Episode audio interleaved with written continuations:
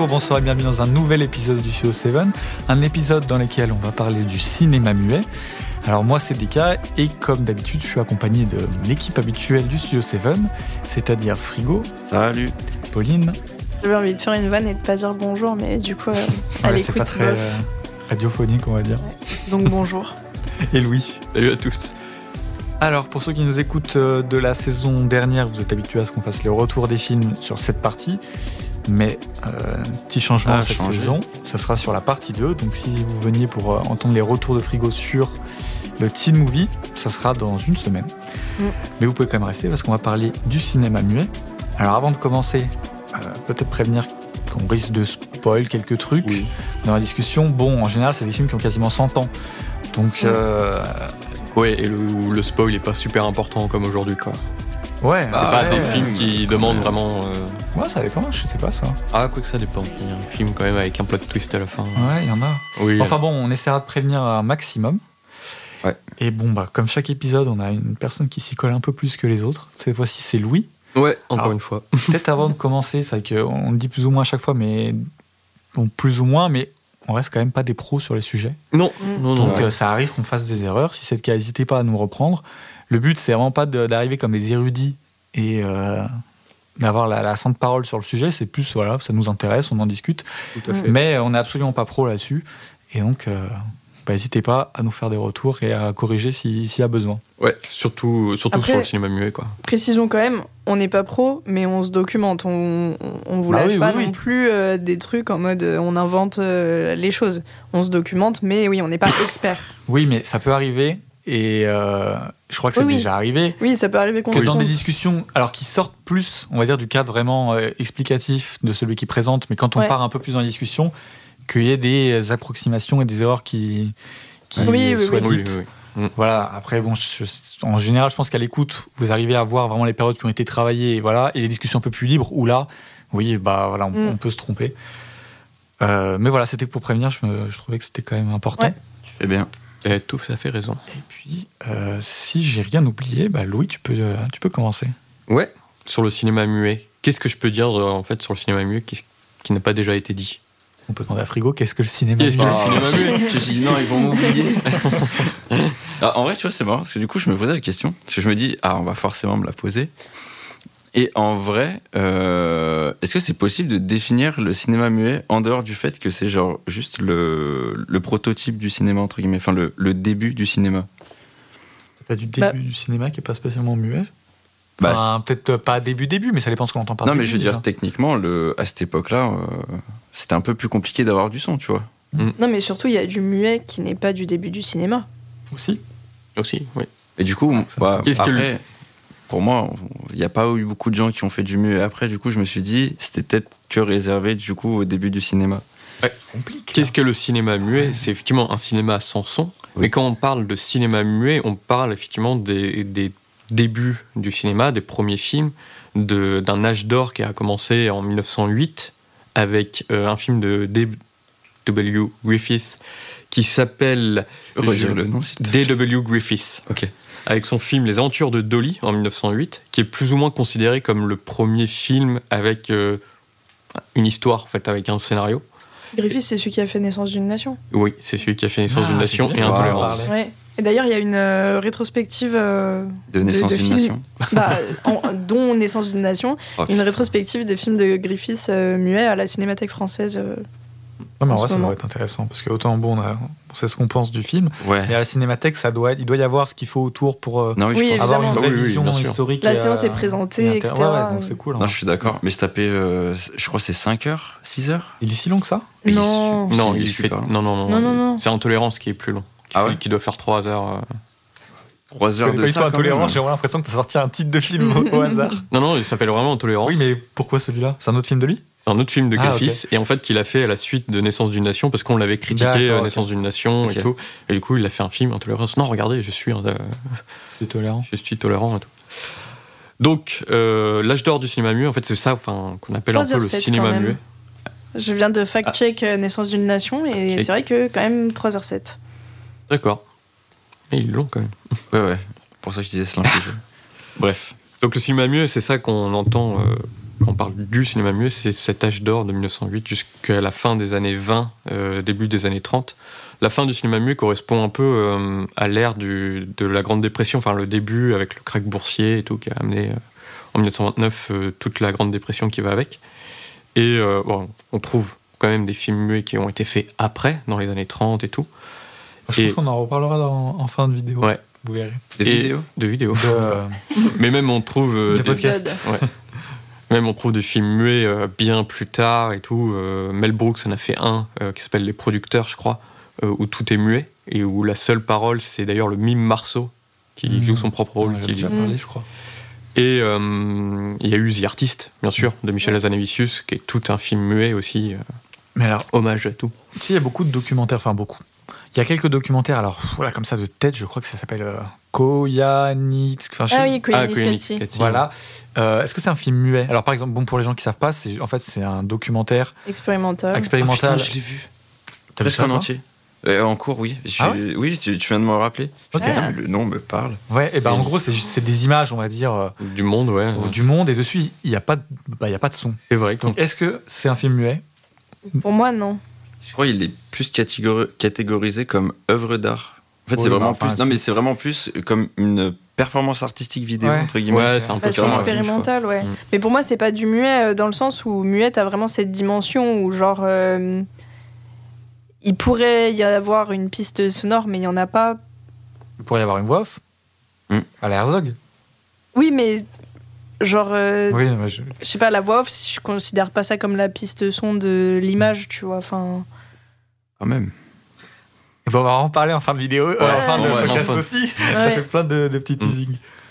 Et du coup, euh, fin du muet, enfin le premier film parlant en 1927, Le chanteur de jazz, et c'est aussi l'année où il y a le dernier film muet euh, français, qui s'appelle Dans la nuit, de Charles Vanel, et qui a été restauré récemment par l'Institut Lumière. C'était fait par qui, The Artiste Michel, Azanavicius.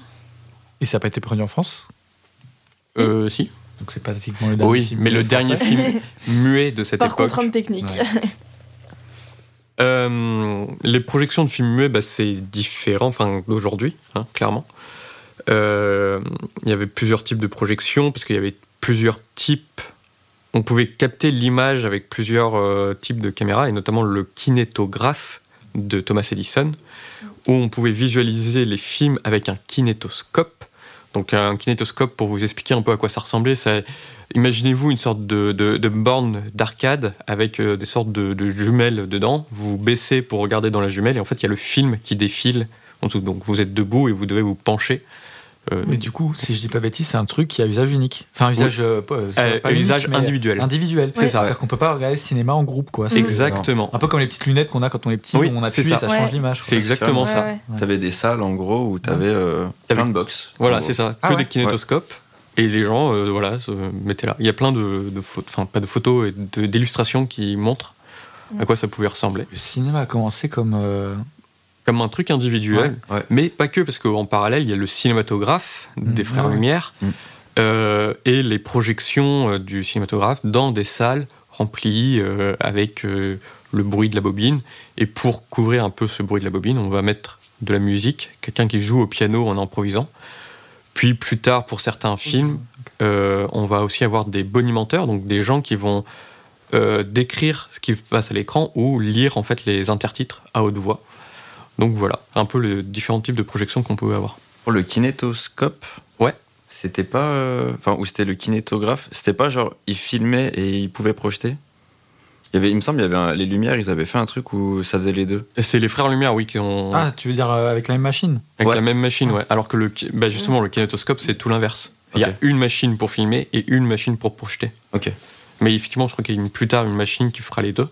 Mais les frères Lumière, c'est pareil. Ils ont d'abord une machine pour filmer et ensuite une machine pour, euh, pour faire défiler les images, pour projeter. Merci. Ok. Alors pourquoi, pourquoi les, les films sont, sont mieux à cette époque? C'est, bête comme question, mais euh, au final, on me l'a assez, on me l'a un peu posé en mode. On n'avait pas inventé le micro? Oh, oui. Ah, c'est des contraintes techniques. C'est des contraintes techniques, mais aussi des contraintes, des contraintes pardon, financières. Un peu plus tard, euh, notamment Karl euh, Dreyer euh, voudra faire la passion de Jeanne d'Arc avec du en parlant, sauf qu'il n'a pas de sous pour le faire. Donc ça sera un film muet. Et euh, surtout, en fait, on s'intéresse pas forcément à l'enregistrement sonore encore à l'époque.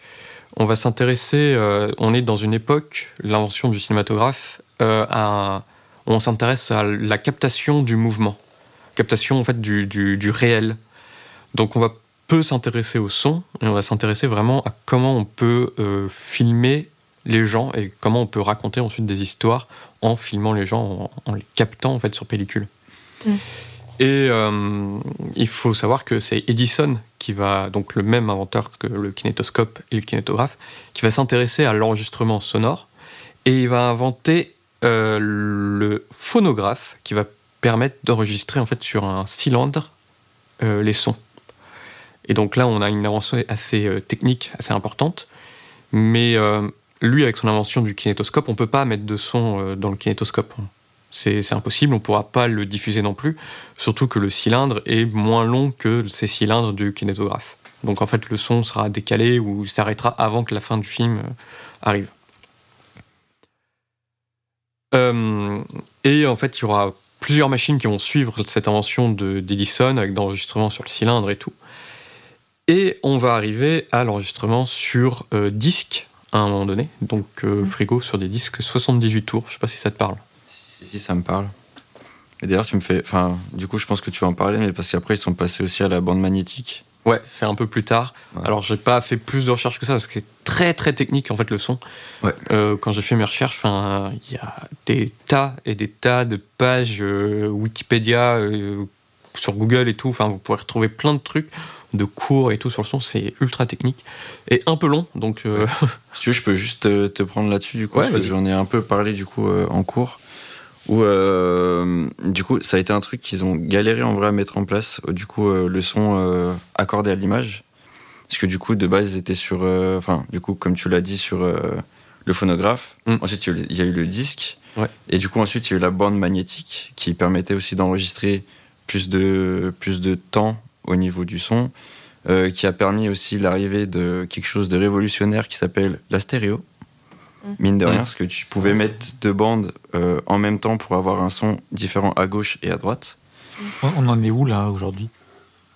Au, niveau, euh, au niveau nombre de d'eau-parleurs autour de soi C'est n'importe quoi. C'est quoi le standard Est-ce que vous savez? Le, le, standard des films est à peu près tout le temps régulièrement en 5.1.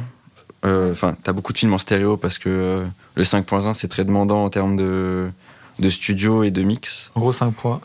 Alors 5.1, ça, veut dire que tu as euh, le 1, en gros, veut dire que c'est le, une chose qu'on appelle le LFE, qu'en fait, c'est le, tout ce qui est les basses fréquences. Et ensuite, du coup, tu as 5 enceintes qui sont réparties en cercle autour de toi sur euh, euh, des normes qui ont été faites par Dolby Atmos, enfin Dolby, qui a créé du coup le Dolby Atmos. Qui est différent du 5.1 ou c'est le 5 C'est la technologie du 5.1 en gros. Le Dolby Atmos, c'est ton 5.1. Et en gros, si tu veux, c'est ta une enceinte qui est face à toi, qui s'appelle le centre. Ensuite, on a une, tu as des calculs, je les connais pas de tête. Tu en as une à gauche, une à droite, donc pour ton gauche-droite. Ensuite, on a deux autres qui sont derrière. Au niveau du cercle, c'est à peu près au même endroit, je sais plus exactement, et qui font du coup ton arrière gauche et ton arrière droit. Ok. Après, les gens, ils se sont dit, parce que déjà, euh, je sais pas si vous avez pu expérimenter du 5.1, vous personnellement. Au cinéma, bah, au cinéma, oui. Est-ce que vous avez vraiment pu l'expérimenter c'est-à-dire vraiment ressentir le 5.1, le son qui tourne de bah, partout, etc. Là, j'ai pas d'exemple euh, concret, mais je suis sûre d'avoir déjà vu des films où, enfin, je sais pas, les derniers avatars ou les trucs comme ça, à mon avis, où je sais pas, t'as un bruit d'hélicoptère et t'as l'impression qu'il est vraiment derrière toi, et après tu le vois arriver à l'écran et le son il bouge avec. Enfin, c'est des ressentis que j'ai l'impression d'avoir déjà vécu. Après, euh, j'ai pas d'exemple précis. Euh. Ok, est-ce que pour l'avoir déjà, du coup, euh, avoir travaillé sur du 5.1, euh, c'est un truc en termes de spatialisation, c'est fou. Genre vraiment, c'est un truc de fou malade ce que tu ressens et ce que tu arrives à voir. Mais du coup, dans une salle de cinéma, ça implique à vraiment être positionné au milieu? Ou est-ce que, genre, par exemple, si t'es devant à gauche, tu arrives à le vivre quand même bien? Alors, normalement, euh, il y a des gens, leur métier, c'est acousticien, mmh. qui font en sorte que la salle de cinéma, en termes de son espace, en fait, elle est pensée pour que peu importe où tu te mettes, c'était la meilleure expérience possible. Tu as forcément un point où c'est l'optimal, mais normalement, peu importe où tu te mets, tu as à peu près les mêmes sensations. Sauf que du coup, il y a des gens qui sont pas arrêtés au 5.1. Alors actuellement, j'ai plus en tête, mais je crois qu'on est arrivé à du 13.1, 17.1. des salles ah euh, IMAX. Euh, Mais justement, ça. permet un truc de fou, c'est que en fait, en, dehors d'avoir tous les côtés, t'as au-dessus de toi. C'est fait que si t'as un avion, par exemple dans un film qui atterrit et qu'il passe par le haut de l'écran, il part de tout derrière la salle et il passe au-dessus de toi au niveau du son. Ah Mais c'est pas ultra contraignant au niveau de, bah, de, de filmer quoi enfin de, de, réaliser ton film sur place, je veux dire sur le tournage, d'avoir ces technologies qui te prennent tout dans tous les sens, ça doit être. il faut avoir beaucoup de micros. Ouais, c'est ça. En fait, t'as as énormément de micros. Après, les technologies des micros aussi, c'est démentiel maintenant. Tu peux, tu peux faire des trucs de fou. Enfin, j'ai pas parlé vraiment de technique du son, mais t'as as un nombre de, de, choses que tu peux faire avec des micros pour recréer ça juste à l'enregistrement qui est déjà euh, vraiment suffisante à elle-même, quoi, en gros. Et ok, est-ce que tu saurais dire quelle est la part un peu qui est fait enfin, après j'imagine que ça dépend des films évidemment, mais qui est prise vraiment pendant l'enregistrement et au niveau de spécialisation qui va être fait après en, post-prod Alors honnêtement, je sais pas. Euh, euh, j'ai en tête le film euh, sur Ford. Tu sais, on l'a vu ensemble. Ah oui, Ford versus Ferrari? Non. le Mans 75. Ouais, c'est ah, celui-là. Le, Mans 66. Le Mans 66. Et eh ben, celui-là, par exemple, ça a été quasiment un mélange des deux, mais je crois qu'il y a dû avoir 60% de post-prod. En fait, je viens juste, excuse-moi, je viens juste de réaliser que Ford versus, Ferrari et Le Mans 66, c'est la même chose, mais c'est le titre anglais. Ah, ah on parlait de la même chose du coup. Ouais. Bah du coup, euh, en gros, ce film-là, en fait, je sais qu'ils ont énormément fait de prises de son direct, mais c'est un truc où, euh, par exemple, en fait, euh, une voiture, où la sensation, enfin le son que crée une voiture, tu peux pas le capter. Tu es obligé de le recréer en fait, parce que ça peut sembler débile, mais quand tu fais du sound design, euh, enregistrer l'élément source que tu vas avoir, c'est pas forcément le meilleur moyen pour l'entendre. C'est-à-dire que, euh, je te prends l'exemple des Top Gun, le bruit des avions, c'est des lions. C'est des? Hmm. C'est des lions, ou des tigres, ou ce que tu veux qui rugissent et tout. D'où le métier de bruiteur, en fait. Voilà. Ce qui ah. fait qu'en fait, c'était impossible de les prendre, et même quand ils ont réussi à y prendre, c'était de la merde. Et euh, c'est une femme qui a fait Top Gun, le premier, et elle a pris, elle, est dans un zoo, elle a enregistré plein d'animaux, hmm. et tous les bruits que tu entends, c'est que des animaux voilà. Mais euh, je crois euh, maintenant, en vrai, on est beaucoup sur de la post-prod, surtout dans les studios américains, genre Marvel. Oui. Forcément. 100% post-prod. l'image ou au son, oui, de toute façon. Plus rien, hein. Non, mais je sais, mais je veux dire, euh, c'est un truc où, genre, même s'ils même s'ils filment vraiment en extérieur, ils rebruitent tout derrière. Enfin, c'est une débilité sans Ouais. Et c'est super dommage parce que du coup, ça a créé des. Enfin, là, du coup, je sors un peu du sujet de Louis, mais c'est intéressant. ça a créé des, des normes, du coup, super bizarres où en fait, la personne, peu importe où elle est placée sur l'écran, tu l'entends comme si elle était à côté de toi. Ça n'a aucun sens. Ouais, mais c'est pour peut-être. Euh, tu sais, des films, des fois où les gens parlent, tu comprends rien. Peut-être c'est aussi pour faciliter ça, quoi. Oui, mais euh, c'est des trucs où des fois, tu as quand même des trucs un peu bizarres et du coup, entre guillemets, des grosses erreurs, je trouve, genre, euh, au niveau de la réalisation, ça suit pas vraiment ce qui se passe, tu vois, par exemple. Mais par contre, c'est vrai que je trouve que ce qui est le plus marquant dans des films un peu anciens où tu dis ça a mal vieilli, c'est plus le son que l'image, généralement. Parce qu'il y a des vieux films français, un peu genre des années 30 et tout, où c'était le début du parlant. Tu, tu comprends rien à ce qu'ils racontent et c'est hyper dur à suivre. Mm, mais alors, déjà, je pense que c'est parce qu'ils sont restaurés et que. Parce que sur des vieux films euh, qui sont pas du tout restaurés, l'image est tout aussi dégueu, tu vois. Oui, mais moi. je pense que par contre, euh, l'image se restaure beaucoup mieux du coup que le son. Bah, bien sûr. Bah, ça, oui. d'accord. Mais, mais moi, ça me gêne plus ah euh, un son dégueu qu'une image dégueu. Parce qu'une image dégueu, tu comprends quand même ce qui se passe, tu vois. Ouais, mais après, le truc, c'est que. Je suis d'accord avec vous là-dessus. Ah, je, ah ne suis pas. Non. Ah ouais bah, le problème, c'est que un film, si t'enlèves le son, tu perds 70% euh, de ton, ton expérience. enfin, si t'enlèves l'image. Euh. Je te jure, Mad Max Fury Road est regardable sans image. Bien sûr, mais, mais je, suis très d'accord avec vous, parce que vraiment, pour moi, le cinéma, c'est l'image. Donc, euh, et, justement, et, là, justement, on fait une passe décisive. C'est exactement ce que pensaient les gens au, moment du muet. Et je reprends un petit peu ma présentation sur le muet. Moi, je le pense 100 ans après. Est-ce que tu penses un peu 100 ans après Je peux juste terminer ce que je te disais de base, parce que du coup, on est arrivé à la bande magnétique. Voilà. Et on est arrivé sur un truc, euh, j'ai oublié le nom de la technologie, mais en gros, on a pu superposer la bande son à euh, la pellicule. Ce qui mm. fait qu'on a eu de nouveau, on a la synchro qui est mm. arrivée vraiment mm. en direct. Je crois que c'était au 75, je crois, un truc comme ça. Sans doute, ouais. C'est tard que ça Ouais, en vrai, ça a ah été très long, ouais. Ben ouais, c'est très long et puis même le son et l'image en fait évoluent vachement vite avec le cinéma. Enfin, la preuve encore aujourd'hui, ça évolue tant dans l'image et dans le son. Mais revenons 100 ans en arrière, si vous voulez bien. On a quand même eu le, le son bien avant la couleur. Hein. C'est vrai. Et bah, bien oui et avant, non. pas tant que ça. Hein. Et... Premier couleur, c'est 38. Hein. Oui, mais il y a quand même beaucoup plus de films euh, parlant en noir et blanc que de films euh, en couleur muet. Oui, mais c'est à cause du budget. C'est à cause du budget. Ah, c'est qu'une question de budget?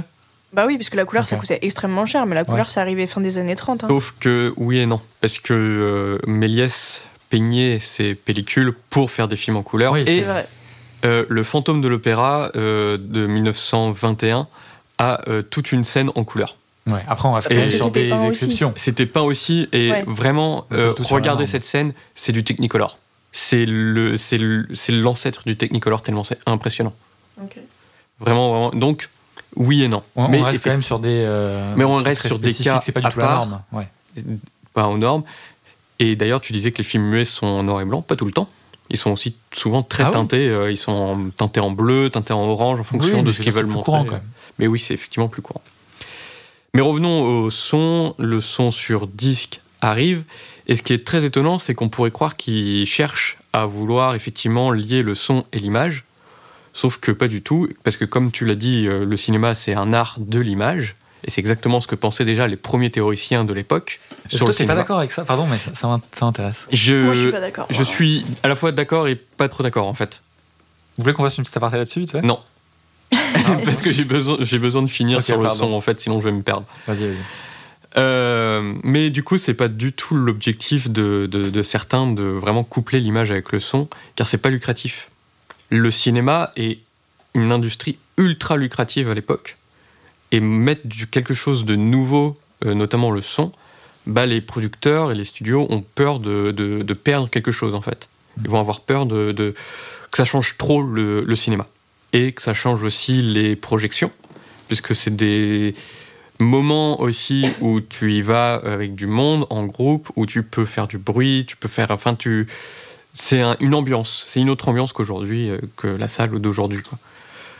Mais avec le disque, il y a déjà des premières expérimentations de mêler le son et l'image, et notamment euh, de la part du producteur Gaumont, qui va demander à Alice Guy, la première réalisatrice de l'histoire, de faire des captations euh, vidéo d'artistes de music hall et de chanteurs en playback. Ils vont les enregistrer sur un disque ensuite, et à la projection, ils vont projeter l'image et sur un gramophone, projeter le son ensuite, pour que ça soit après, bien entendu, euh, les problèmes de synchro et tout. Enfin, c'est, pas optimal non plus. Mais ça va faire un bond de, géant dans le monde du cinéma. Ça va amener aussi les premières bandes originales du cinéma, notamment avec L'assassinat euh, du duc de Guise, un film euh, qui est sorti en 1908, qui va avoir sa, la première bande originale de l'histoire du cinéma, composée et commandée expressément pour le film à Camille Saint-Saëns. À qui? Camille Saint-Saëns. Ok. Euh, grand compositeur de musique classique, euh, qui est notamment le compositeur du Le Bal des Animaux, je crois que ça s'appelle, dont une des œuvres est le, la musique du Festival de Cannes. Mm. C'est pour ça que le Festival de Cannes a choisi cette musique, parce que c'est Camille Saint-Saëns, que c'est le premier compositeur original d'un film en fait. Ah ouais, donc rien à voir avec Terence Malick. c'est aussi la musique des moissons du ciel. Oui, c'est effectivement. Et moi, du coup, j'ai aussi les deux dans ma tête, mais je savais pas que c'était plus vieux que ça. Et un autre procédé va arriver, c'est le Vitaphone, qui va être euh, acheté par les frères Warner pour produire les premiers films parlants de l'histoire, dont Le chanteur de jazz en 1927. Donc le système Vitaphone propose de coupler chaque galette de film de 10 minutes, durée maximale à l'époque du film Nitrate, avec un disque gravé de 10 minutes et d'utiliser deux phonographes pour accompagner chacun des deux appareils de projection installés dans les cabines des cinémas. C'est très compliqué, mais grosso modo, il faut comprendre qu'il y a deux enregistrements mm. Mm, qui se font en direct, enfin du coup, et qui vont être projetés ensuite. Et qu'ils n'arrivent pas à synchroniser. Et qu'ils n'arrivent pas à synchroniser. Surtout. Le son va apporter son lot de problèmes, et c'est là un peu où on vient aussi à cette théorie de, de, l'art de l'image, le son est pas si important et tout. C'est premièrement, ça va apporter son problème avec les acteurs et actrices, parce que le cinéma muet et euh, les c'est vraiment l'époque des, des, premiers studios hollywoodiens, mais qui vont, comme aujourd'hui, mettre des acteurs et actrices en avant, vont faire plein de pubs. Enfin, comprenez bien que ce qu'il y a dans le système hollywoodien aujourd'hui date de cette époque. Vraiment, c'est dingo, quoi. Et en fait, certains des acteurs et actrices vont se retrouver remplacés par d'autres acteurs parce que leur voix ne colle pas du tout euh, en fait au, physique idéal que Hollywood voulait mettre en place et tout. Et euh, un exemple parlant, c'est dans Chantons sous la pluie, qui n'est ah pas du tout un film euh, muet, mais qui raconte cette époque charnière où une actrice se fait évincer parce qu'elle a une voix dégueulasse il va se faire remplacer par une actrice qui a une belle voix et tout. Il va se faire doubler même. Mm. Mais euh, voilà, c'est aussi ça qui arrive. Bah, et puis plus récemment, il y a Babylone. Je l'ai pas vu donc. Euh, bah, qui, Ouais, bah, qui, parle de ça aussi, parce que ça commence euh, période muet. Il y a Margot Robbie qui est donc. qui devient une star du cinéma, notamment muet. Puis il y a le personnage de, de Brad Pitt aussi, qui lui est déjà une star du, du muet à cette époque, etc. Et après, on voit euh, la première fois où elle doit enregistrer un film parlant et où elle n'arrive pas à faire sa réplique et où il y a plein de problèmes avec le son, l'ingé son il pète un câble. Enfin, c'est assez comique comme c'est montré, mais ça parle aussi de, cette arrivée des, technologies euh, pour faire du parlant qui était très compliqué à maîtriser euh, sur les plateaux et avec les acteurs qui n'avaient pas l'habitude de faire ça. c'est sûr qu'il y a plein d'acteurs qui ont eu perdre leur travail mm. bah, ils avec ont, le passage au parlant. Hein. Il y en a quasiment tous ont été au chômage à cause de ça. Hein au moins pour leur voix. Juste mhm. quand ils ont quand ils ont entendu bah, leur voix, ils ont fait bah, oui, c'est sûr. Ça, c'est sûr.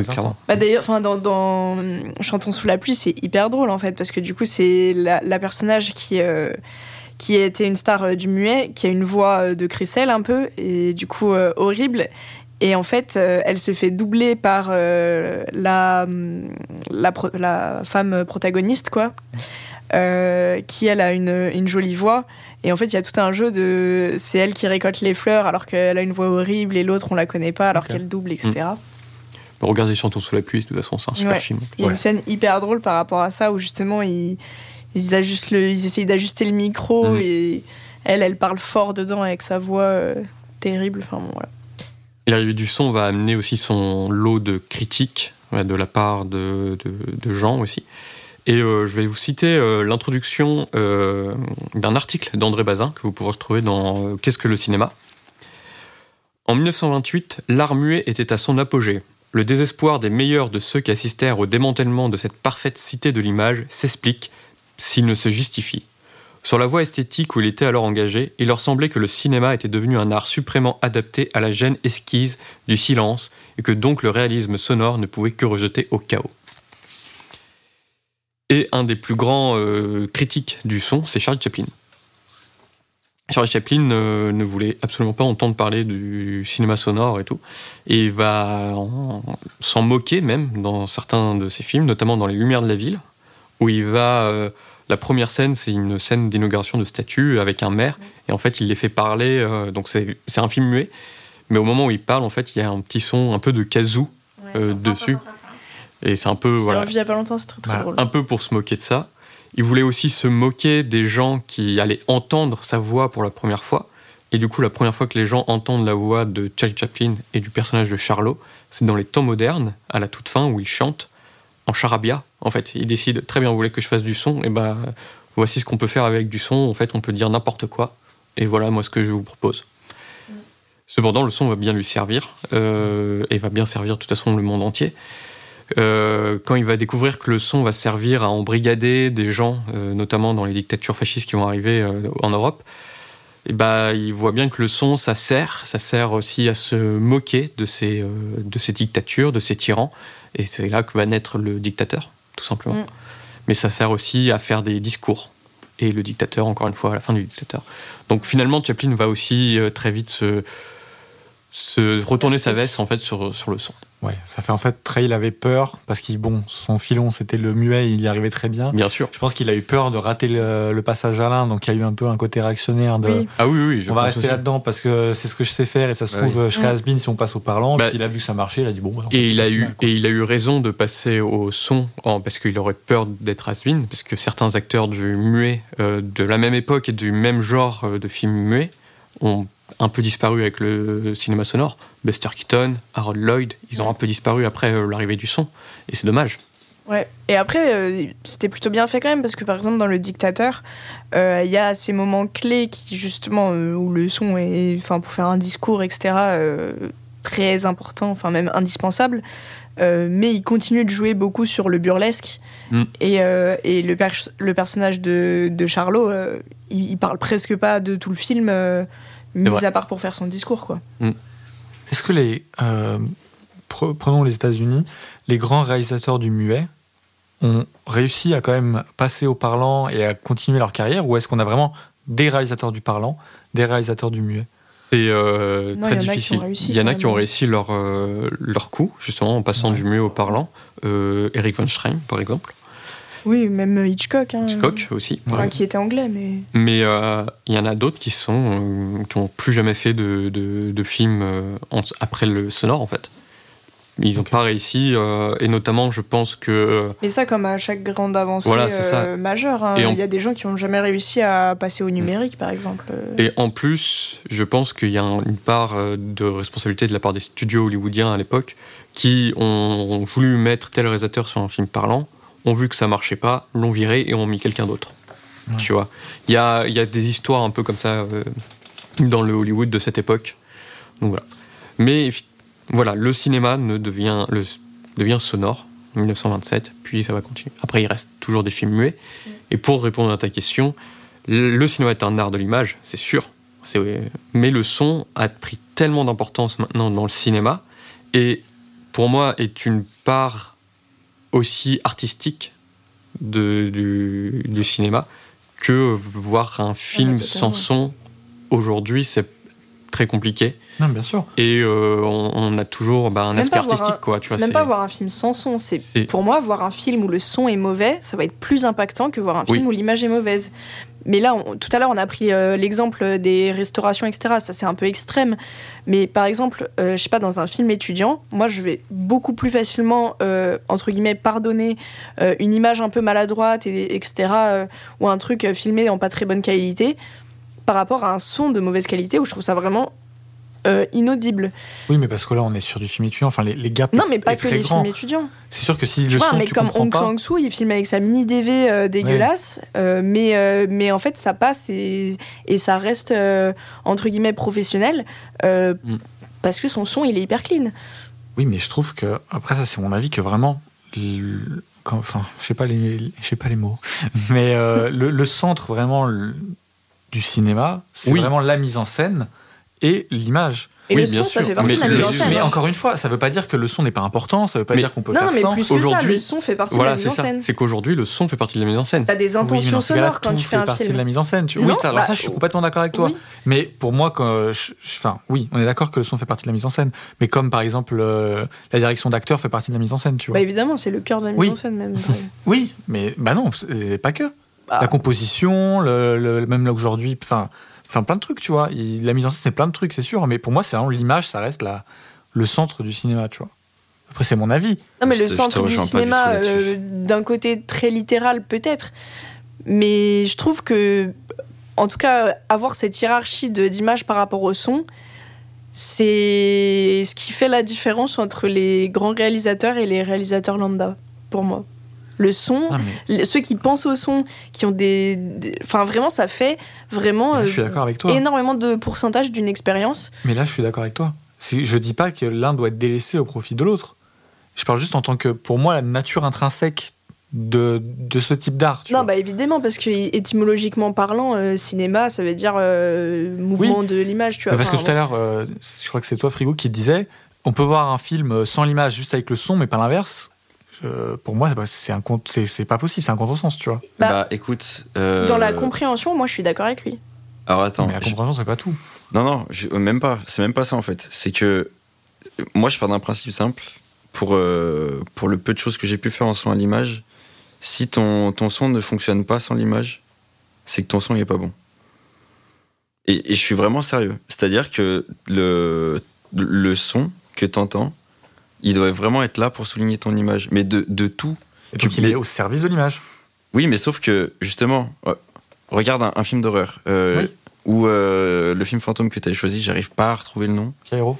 Cairo t'enlève le son. ça, je suis d'accord avec toi. Oui, mais sauf que regarde, oui, mais sauf que justement, si t'as pas le son, en fait, ton film il perd tout son sens parce que un film d'horreur genre comme Freddy les griffes de la nuit. Mm. Mm. Si, si, tu choisis. Parce que là, vous êtes dans les trucs qui extrêmes à enlever le son. Je parle pas d'enlever le son. Et là, je te parle même pas d'enlever le son. Tu, tu modifies, genre le cri, tu le changes. Le film, il est plus pareil. Mais évidemment.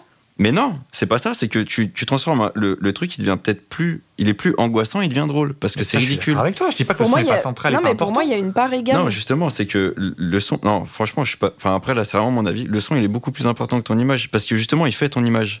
Bah, dans dans l'expérience, euh, moi, je, je suis d'accord dans le sens où, comme j'ai dit, euh, je vais avoir beaucoup plus de mal à regarder un film avec un mauvais son qu'un film avec une mauvaise image.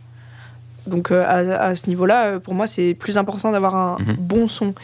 mais dans la création, pour moi, ça a une part égale. Et d'ailleurs, tu le vois justement dans les films muets, c'est-à-dire que, ok, ils n'ont pas de, de pistes sonores, de sons, etc. Mais bah, les lumières de la ville, pour reprendre cet exemple, ça joue énormément, énormément sur la partition sonore, la bande originale, et tous les gags sont soulignés par la musique, et je pense qu'ils font 50% moins rire sans euh, la musique euh, qui va avec et les notes qui, qui te font dire que euh, c'est drôle et que voilà. Et là-dessus, on est d'accord. Bah, du coup, du coup pour, moi, c'est, pour moi, c'est pas égal. Et dans la mise en scène, c'est pas plus important de penser à son image qu'à son son. C'est pareil pour le coup, je trouve ça, je trouve ça marrant que tu dises que c'est une part égale, alors que justement, si le son il est différent, ça change tout. Ouais, mais si ton image elle est différente, ça change, tout aussi. Non, non, parce que je, non, je suis pas d'accord. Parce que justement, en fait, le, le son il peut te rattraper un film mid. Mais une super image, euh, ça peut te rattraper un film mid aussi. Non, ça peut pas te rattraper. un... Ça peut pas te rattraper un son catastrophique. Non, mais ça peut te faire rattraper un film mid. Oui, mais sauf que la super image, elle peut pas te rattraper le son. C'est impossible. Que le son peut te rattraper tout un film. Que tu le veuilles ou non. Mais pour moi, le son, il reste au service de l'image. Bah moi, je suis pas C'est là où je suis pas, d'accord. En, tout le temps non plus. Ça, je suis C'est que le son et l'image sont au service euh, de ta mise en scène, mais pas l'un de l'autre ou inversement. Hmm. Si le son, le son, il est là pour servir ton image. Par contre, ça, je suis d'accord avec lui, c'est obligatoire. Il est là pour servir ta mise en scène, tes intentions, et l'image aussi, mais à part égale et qui se rejoignent pour. Euh, genre, pour passer ton intention, t'as ton image qui va te permettre ça, ton son qui va te permettre ça, et ça va se compléter, tu vois. Alors moi, je, suis attaché à cette idée que l'image est, est vraiment le point euh, central. Euh, c'est un peu une idée réac, ça. Bah, c'est un peu une idée réac, sauf que regarde, si demain tu dois refaire ton, ton, ton salon, tu vas en premier lieu acheter un bon écran avant d'acheter un bon système son. Ça dépend pour qui.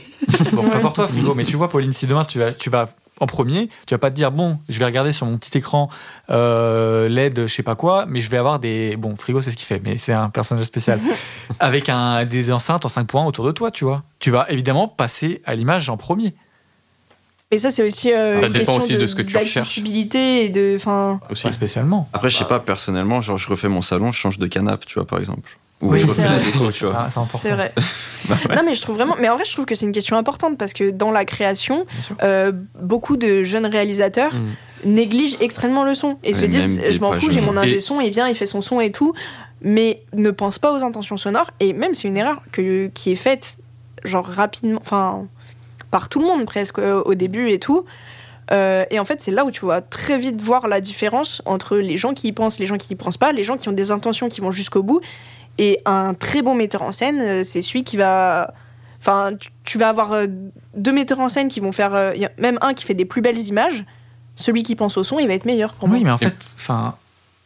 Pardon, Louis. Et même, enfin, si tu regardes même à la période du muet pour recentrer mm. un petit peu sur notre thème du jour, les, dès 1908, on cherche déjà à coupler l'image avec le son, avec de la musique pour justement servir la mise en scène et tout, pour servir, tu vois, c'est, on, pense déjà au son, mais comme ça, et on pense, pour reprendre les lumières de la ville, tu vois, c'est pareil, c'est, on va repenser au son pour la mise en scène, pour. Alors attends, j'ai une information que peut-être tu n'as pas vue. Mais d'abord, on a cherché à avoir du son avec de l'image pour pouvoir justement faire des clips. Ah ouais? De, et oui, de Des clips de musique? Entre guillemets. En fait, si tu veux, euh, dans, les, dans les premiers films qui ont été faits, t'avais beaucoup de cabarets ou de scènes avec euh, ah je sais pas comment on peut dire, mais genre des, de la musique ou des groupes qui jouaient. Oui, oui bah c'est l'époque du music hall, tout ça. Et justement, au début, on a voulu capter du son. C'était mm. pour pouvoir entendre ce que ces gens jouaient là. Bah, c'est ce que j'ai dit euh, quand je parlais d'Alice Guy. Euh, oui, mais du coup, c'est des trucs où, euh, en fait, on n'a pas spécialement pensé à la réalisation. C'était plus, on était là en mode, il y a la musique, la musique, on veut l'entendre, parce que genre, c'est ce point-là mm. qui est important, tu vois. Ouais. Mais en fait, j'ai l'impression que je n'arrive pas à me faire comprendre dans ce que j'essaie de dire. Parce que j'essaye absolument pas de mettre l'un contre l'autre, de dire qu'il faut privilégier l'un à l'autre, ou dire que, enfin, parce que du coup, ce que vous répondait. Non, mais tu dis que l'un est plus important que l'autre. En fait, c'est pas une euh. question de, réellement d'importance dans la création. quand tu vas créer, pour moi, il faut penser au son autant qu'à l'image. La question, elle n'est pas là. C'est pour moi dans la nature intrinsèque de ce type d'art. Par, exemple, si on va dans le livre. Non, mais enfin, ça veut rien dire. Enfin. Bah, si, ça veut dire. Pour moi, c'est par exemple un livre, un bouquin. Pour moi, le, le plus important, enfin, l'aspect central, c'est le verbe, tu vois. Le scénario vient après. Ça ne veut pas dire que le scénario n'est pas d'une importance capitale et euh, hmm. il faut pas y faire tout autant attention de, ta manière d'écrire. Mais je trouve que vraiment, si on prend, euh, on va dire, si on devait sortir un truc de ce type d'art, pour par exemple le livre, pour moi, ça serait euh, le, le oui, verbe. Mais du coup, ça sert à quoi? Bah, de sortir un, truc si tu hiérarchises pas justement derrière. Bah t'es pas obligé de hiérarchiser, c'est juste, c'est on va dire, je sais pas si c'est un grand mot, mais c'est philosophique, on va dire, tu vois. Ouais, bah non, pas trop en fait.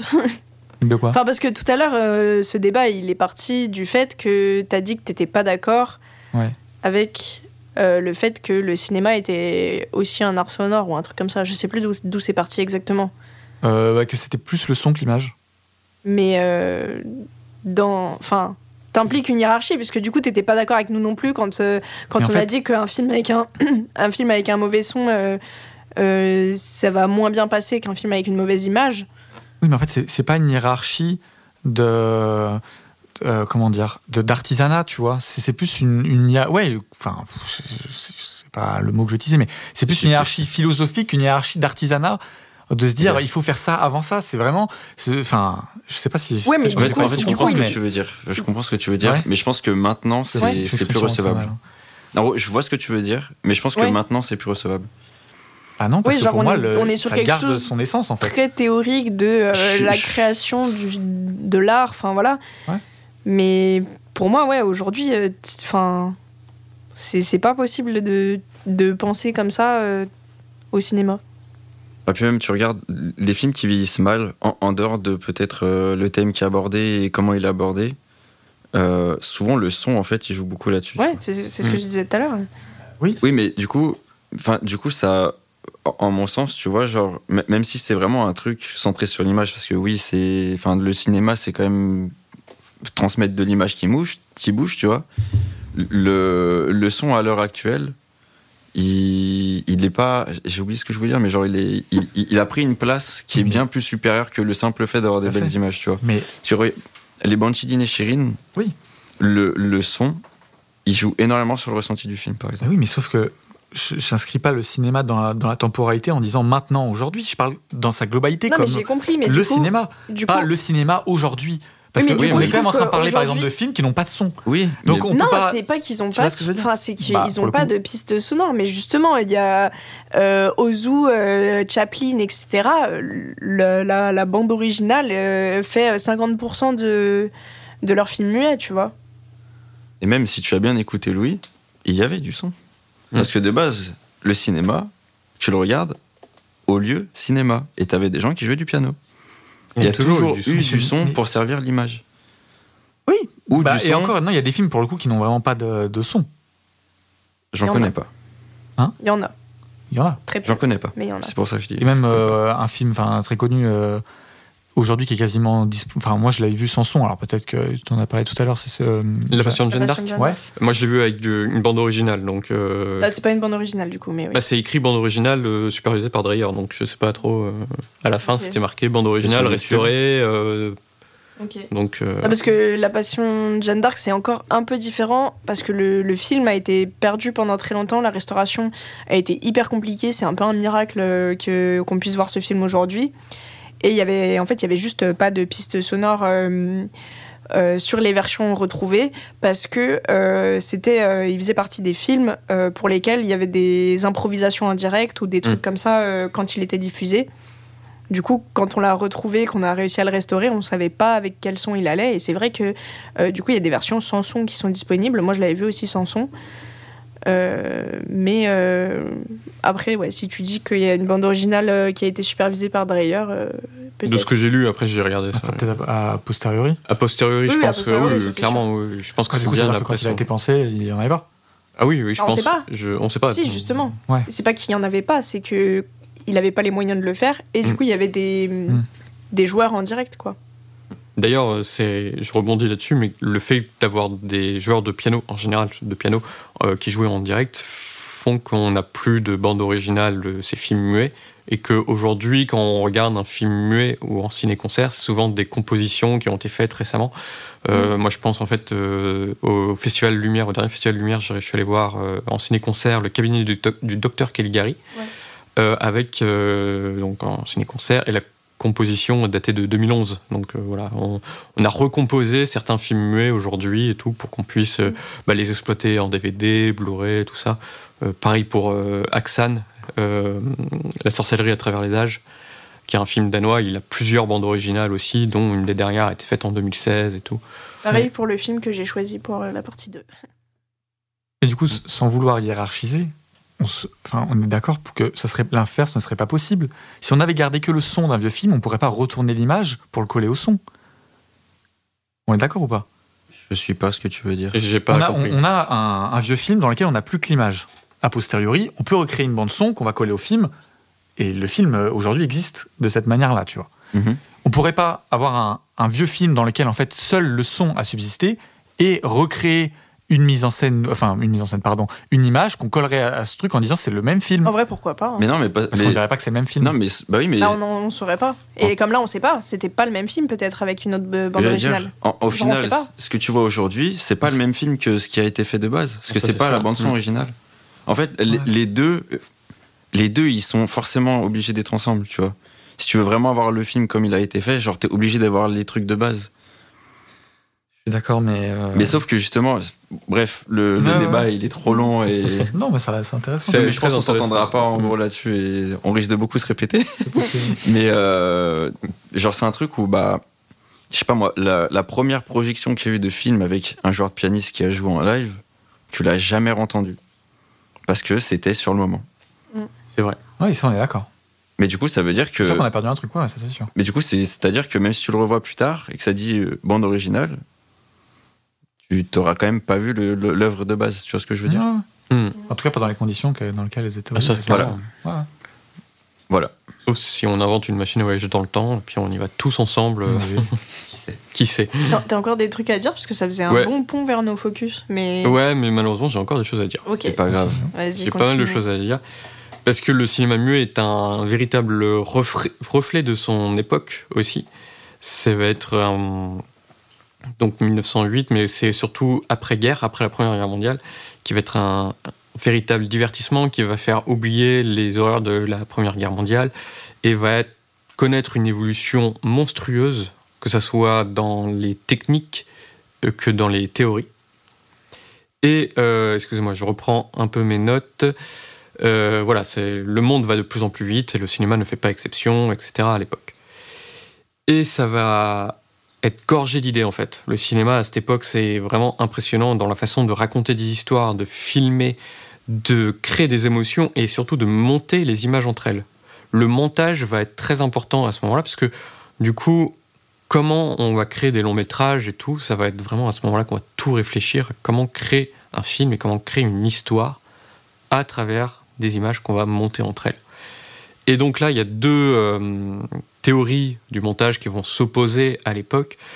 Le montage euh, américain euh, à la D.W. Griffiths, qui grosso modo correspond à un montage d'images pour créer une histoire, et les théories de montage soviétique, euh, à la Eisenstein, où le montage d'images, euh, les unes derrière les autres, doivent servir à créer une idée, avec une métaphore et tout. Et c'est à ce moment-là qu'on va notamment théoriser ce qu'on appelle l'effet Kouliachov. Euh, donc c'est le cinéaste Kouliachov et tout. filmer un visage souriant, puis filmer un élément. Et en fait, de là va partir notre idée de ce qu'on fait de ce visage. Par exemple, le visage sourit et voit un enfant affamé ça va exprimer la pitié et tout, etc. Tu vois. Juste pour revenir, tu as parlé de l'avant-garde soviétique ouais. avec Eisenstein. pour ceux que ça intéresse, j'en profite pendant que j'y pense, parce qu'on c'est pas la première fois en plus qu'on conseille la chaîne. Il y a Cinéma et Politique qui a fait mm. une super vidéo sur le sujet de, l'avant-garde soviétique. Et euh, bon, alors comment euh, parler de politique au cinéma, mais surtout, enfin aussi, euh, comment Eisenstein pensait le montage. Mm. Avec par exemple l'exemple du film Strike, la grève. La grève, ouais. où, bon, alors c'est un spoil, attention, je vais spoiler la grève. L'image de fin qui est une, une, tuerie en gros des tsaristes contre les grévistes, où en fait il a apposé en fait, euh, Eisenstein s'est dit je ne veux pas faire, enfin, feindre la mort, je veux pas que mes acteurs jouent la mort, ça ne fait pas sens, c'est pas crédible. Le cinéma, c'est pas ça. Et donc en fait, ce qu'il a fait, c'est qu'il a filmé les, tsaristes en gros qui euh, attaquaient et qui fusillaient, et il a collé cette image avec une image euh, d'abattoir Et il a trouvé que ce montage-là faisait plus de sens plutôt que de filmer simplement quelqu'un qui fait semblant de mourir sur un, sur un champ de bataille. Et donc c'est là qu'on voit ce concept d'idée de rajouter, enfin de mettre donc les gens qui tirent, les images d'abattoir et tout de suite on, comprend. On, se fait une idée. En fait. Du coup le, mm. film est, euh, le film, la vidéo est super bien donc je vous conseille d'aller là. Voilà. En fait on se fait une, idée par métaphore. Exactement. Non, moi j'étais juste, je voulais revenir vite fait sur l'effet Kuleshov parce que c'est pas exactement ça c'est euh, que tu vas avoir plutôt un visage neutre. Oui, plutôt et neutre. Et que si tu l'associes à une image euh, joyeuse, tu vas avoir l'impression que ton visage il, souriait et qu'il était mhm. joyeux, alors que si tu l'associes à une image négative, tu vas avoir l'impression qu'il est, qu'il est, est, triste. Effectivement, c'est plus dans ce. Il y a pas un, truc comme ça aussi qu'un couteau, en mode euh, tu montres un couteau et celui d'un visage neutre, c'est Ouais, ou d'un gâteau, et tout de suite, voilà. Oui, oui, bah c'est bah ça, en fait. c'est complètement l'idée. Mais euh, je vous intéresse vraiment à vous intéresser à l'avant-garde soviétique, à Eisenstein. C'est passionnant, mais euh, c'est trop long. En fait, vraiment, le montage soviétique, c'est vraiment impressionnant. Et tu te rends compte qu'aujourd'hui encore, en fait, on s'en sert énormément de ces théories. c'est pilier du cinéma. C'est vraiment, euh, ouais, Eisenstein, c'est vraiment le pilier du cinéma sans aussi euh, minimiser euh, l'apport que Griffiths a fait avec son montage américain de monter les images pour créer une histoire. C'est très intéressant aussi, mais Eisenstein va bien plus loin et mm. même, j'ai envie de dire, va plus loin aussi dans un aspect poétique que j'aime beaucoup, moi. Est-ce que, d'une certaine manière, l'avant-garde soviétique et l'expressionnisme allemand, ce ne serait pas vraiment, on va dire, les, les plus grandes influences en tout cas à cette période et même aujourd'hui du cinéma euh? Complètement, j'allais y venir à l'expressionnisme allemand parce qu'en fait, tout... Je peux te couper Ouais. Juste pour euh, l'effet j'ai oublié le nom. Kuleshov. Euh, cherchez sur YouTube si vous voulez vraiment voir de quoi on parle. Oui. Il y a des vidéos. Je, crois qu'il y a vraiment une vidéo où ça montre vraiment. Oui, oui, bah, il y, a la, y a la vidéo Kuleshov en fait, tout simplement. Euh, elle est pas très longue, donc euh, vraiment allez-y, c'est très intéressant. Et euh, bah, l'expressionnisme allemand, du coup, j'allais en parler, puisque à tout ça, notamment le montage soviétique, je voulais rajouter, moi, le jeu de l'espace, qui est super important dans le cinéma muet.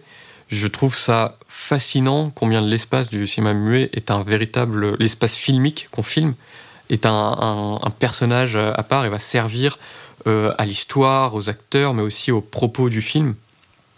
Et euh, je pense euh, aux films notamment comiques, burlesques de Chaplin, Keaton, Lloyd. C'est fou comment l'espace sert au gag. C'est vraiment, t'as la caméra fixe et t'as les personnages qui vont et viennent dans cet espace. Je trouve qu'on n'a plus trop euh, ce rapport-là à l'espace filmique qu'il y a aujourd'hui. Et euh, c'est impressionnant, ça crée des gags qui sont universels, qui sont encore très drôles aujourd'hui. Euh, très très fort, quoi. Moi j'aime beaucoup. Et bah, justement, l'expressionnisme allemand va créer des décors impressionnants et qui vont servir aussi le propos euh, de leur film. Bah, je pense à Calgary avec ses, espaces complètement tortueux et complètement fous qui vont, qui vont ramener la folie du personnage. Nosferatu qui va servir vraiment cet aspect gothique et tout. C'est assez fascinant. Et euh, pour finir avec tout ça, justement, euh, le montage, l'art de filmer le cinéma muet, j'ai une autre citation d'André Bazin. toujours dans Qu'est-ce que le cinéma? Donc, pour ceux qui veulent, c'est son article l'évolution du langage cinématographique.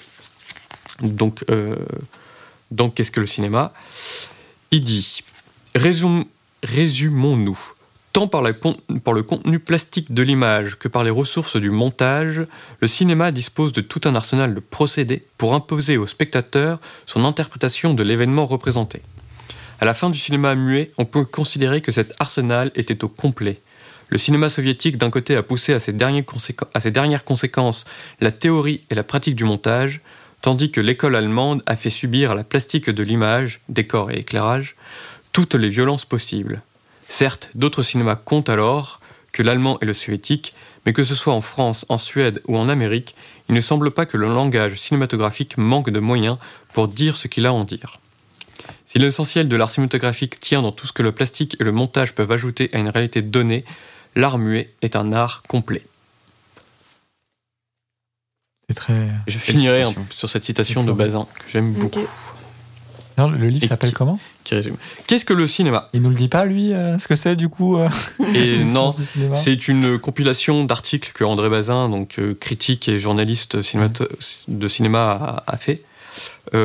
Compilation d'articles du Quai du cinéma, de plein de revues cinématographiques. Qui, et qui, qui, qui, est génial, c'est un peu la Bible pour tout cinéphile, pour toute analyse de cinéma, lisez-le.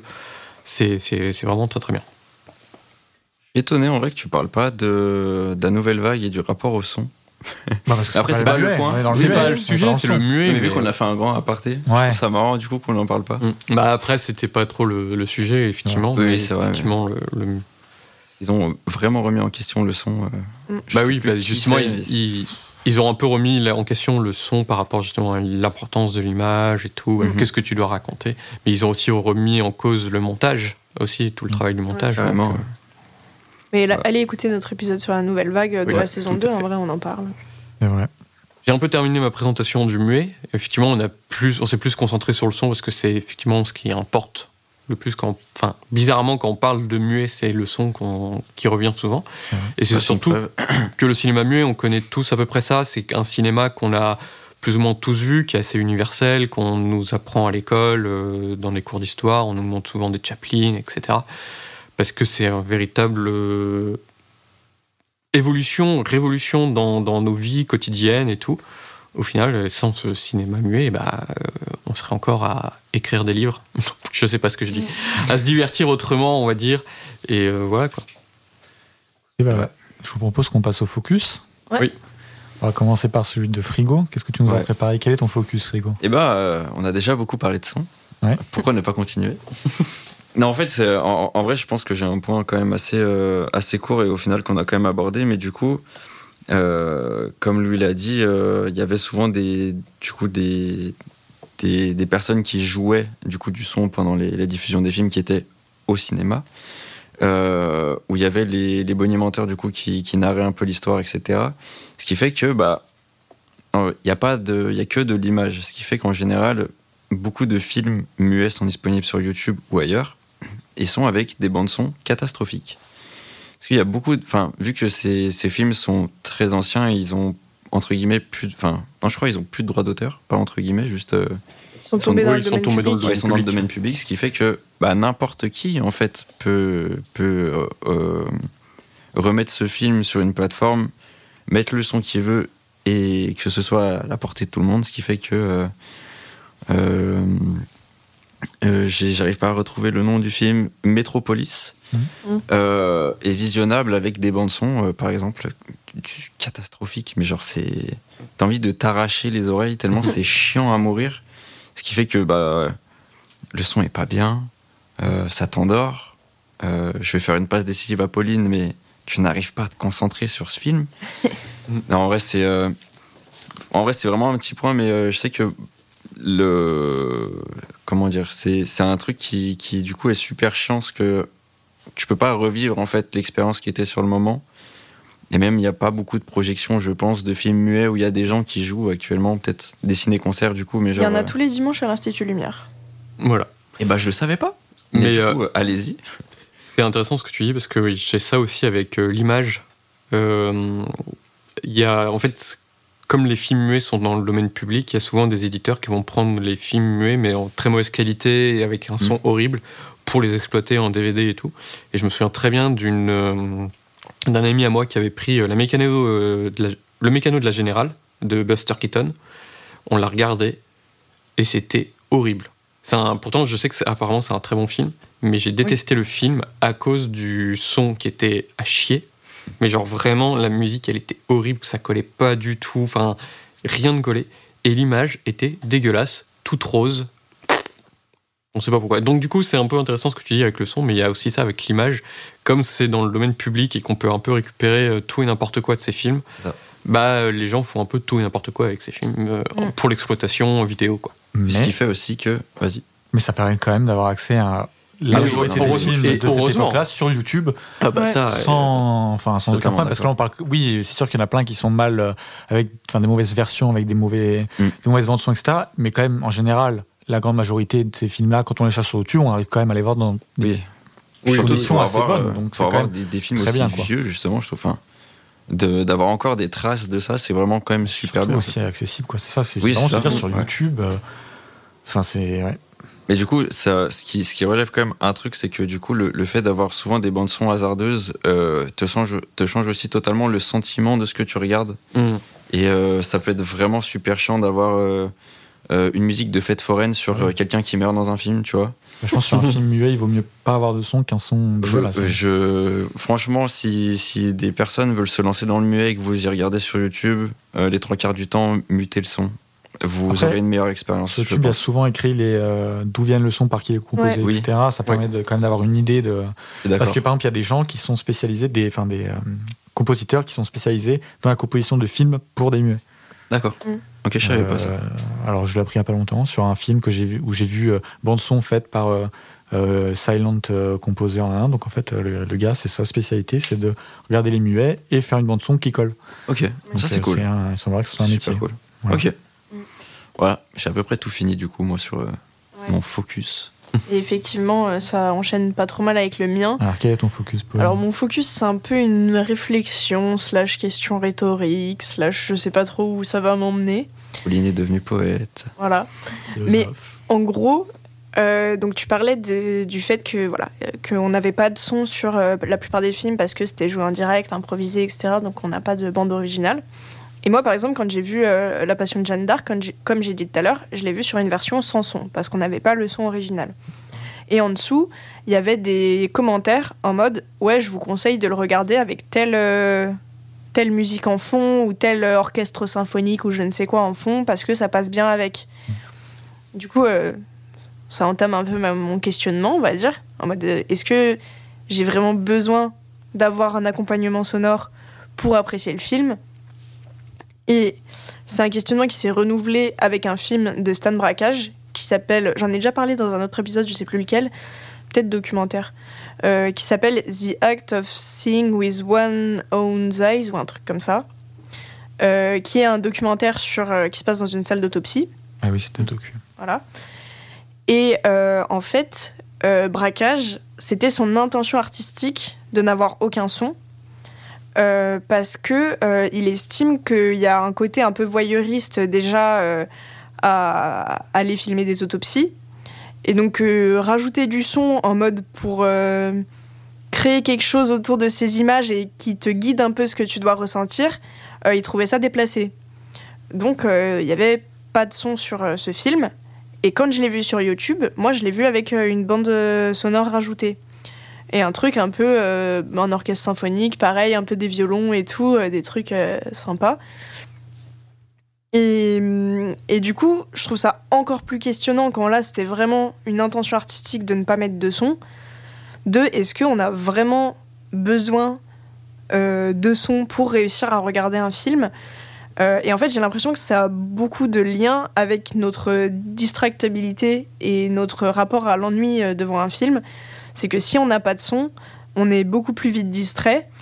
Et, euh, regarder un film, euh, là, ça fait 32 minutes ou un truc comme ça. Le braquage, c'est pas non plus euh, hyper long. mais t'as l'impression que pour beaucoup de monde, c'est insoutenable de regarder 32 minutes d'image sans son.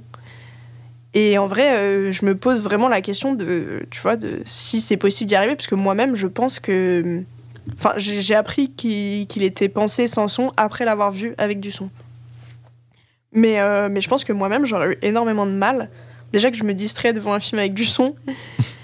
Mais j'aurais eu énormément de mal à, regarder les 32 minutes sans son. Et je sais pas vous, en fait, je sais pas si pour vous c'est une composante vraiment qui va mhm. aider à se concentrer, si, si c'est lié à notre génération ou, ou pas, ou que c'est un peu universel. Après, il y a toujours eu du son en fait devant les films, comme on l'a dit. Donc je pense bah, qu'il y a. là, non, dans l'exemple. Non, mais euh, historiquement. Historiquement, enfin, je veux dire, on a toujours accompagné les films de musique, même quand c'était une musique jouée en direct, pour couvrir d'autres bruits. Donc, en l'occurrence, en film muet, c'était le bruit de la caméra. Et du coup, je pense qu'on est très habitué à ça.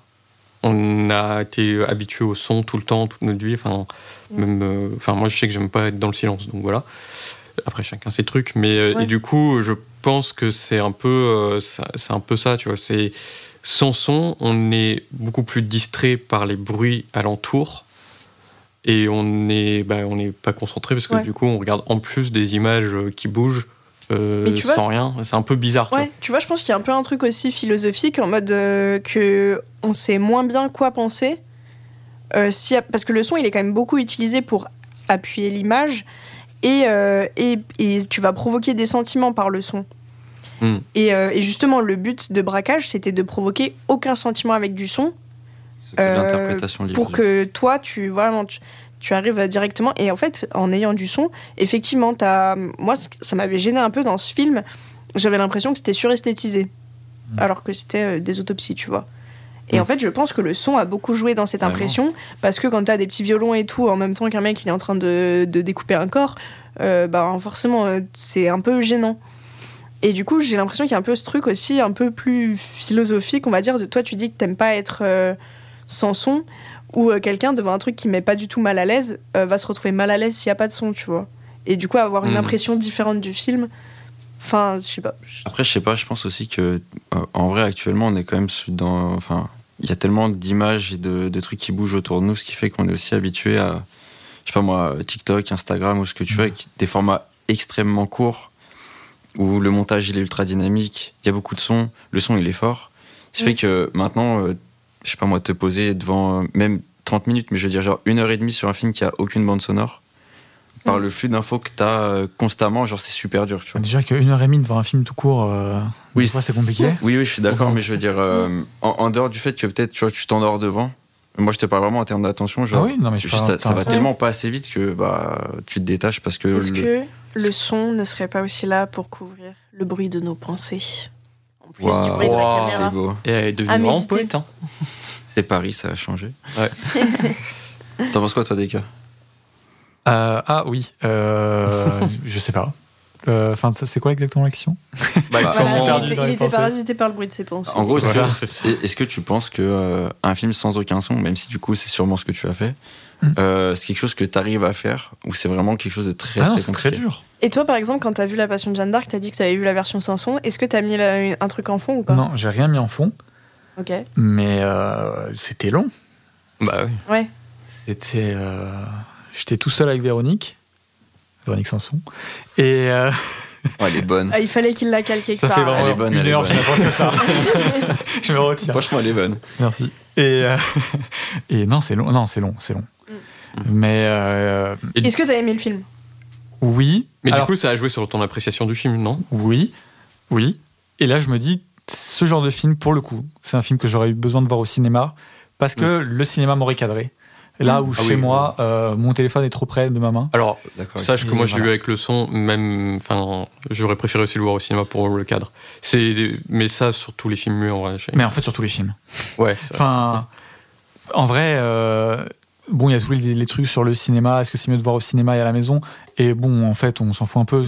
Mais pour moi, vraiment, l'apport vraiment du cinéma, autre que le grand écran, c'est vraiment le fait d'avoir un cadre qui te pousse euh, psychologiquement à te concentrer en fait. Pour moi, c'est ça D'ailleurs, euh, Deka, tu voulais pas nous parler d'une petite technique euh, pour que les spectateurs se concentrent imaginée par les Japonais? Ah bah oui. Enfin, alors je sais pas si c'est imaginé par les Japonais. Oh, cette passe décisive. Ah ouais, c'était wow, c'est quand même Du coup, on va, passer à mon focus. c'est du kung fu ou quoi Waouh. D'ailleurs, il faut écouter notre épisode sur le sport, deuxième épisode de la saison 2. Oui. Peut-être un des moins écoutés. Vous n'aimez pas le sport, vous êtes des, des Après, il y avait un film hilarant. Oui. Ah, peut-être aussi ça a joué. Ah ouais, ça a joué. Ne parlons pas de trauma. alors du coup, bah, je vais évidemment parler du Japon. Hein, ça va étonner personne. Quand on va parler de fantômes, bah, je vais parler des jeux du Japon. Quand on vous parle, voilà. Donc là, je vais parler du Japon.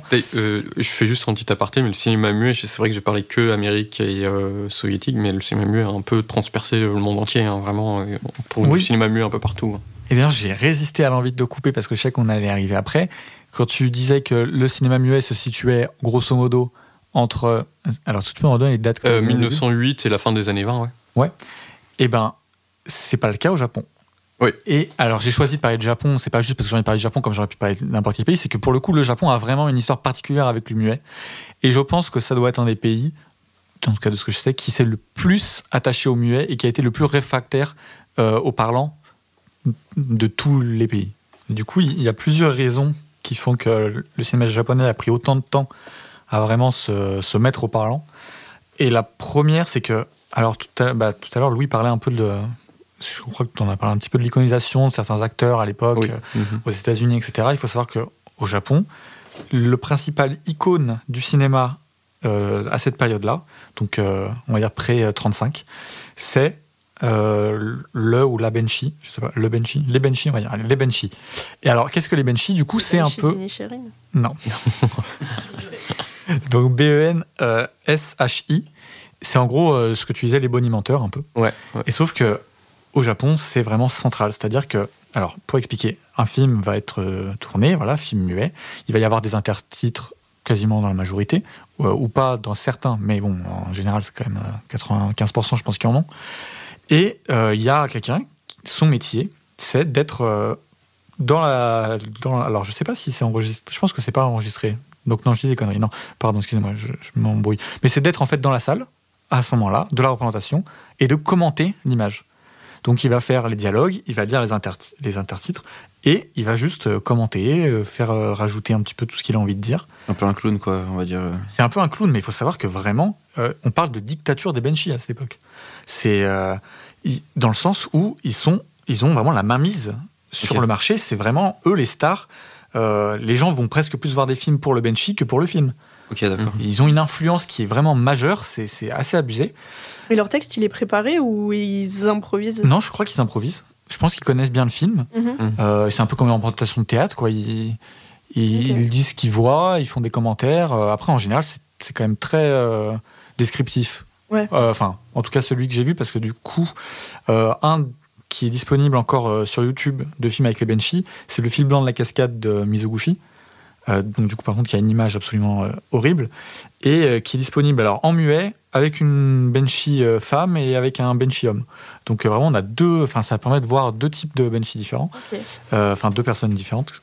Et donc du coup, même si vous voulez, sans voir le film, voir une idée de ce que c'est, vous pouvez aller voir sur, donc le, vous mettez, alors peut-être pas le fil blanc de la cascade, vous allez peut-être pas le trouver, mais The Water Magician, enfin magicien de l'eau quoi. et vous allez trouver ces plusieurs versions avec une femme, avec un benchy, etc. Donc voilà, il faut savoir qu'il y en a que c'était vraiment des stars. Et, et donc, euh, en tout cas, celui que j'ai vu, c'était assez descriptif. Mais il faut savoir que des fois, il faisait quand même des commentaires, euh, il faisait quelques critiques. Et donc, en gros, il y a trois raisons qui font que les Benchi ont vraiment duré dans le temps. Euh, alors, il faut savoir que mes infos, je les tire du livre Le cinéma japonais de Max Tessier, et qui a été d'ailleurs actualisé plus tard par Frédéric Monvoisin, qui est un livre très sympa si vous voulez avoir une bonne vision du cinéma japonais dans son ensemble. Des éditions Focus Cinéma. Ouais, exact, exactement.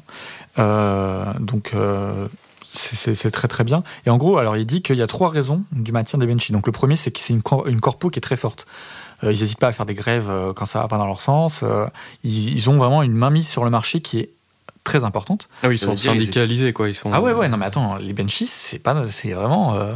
C'est-à-dire ils étaient plus forts que les boîtes de prod. Et eh ben, en gros.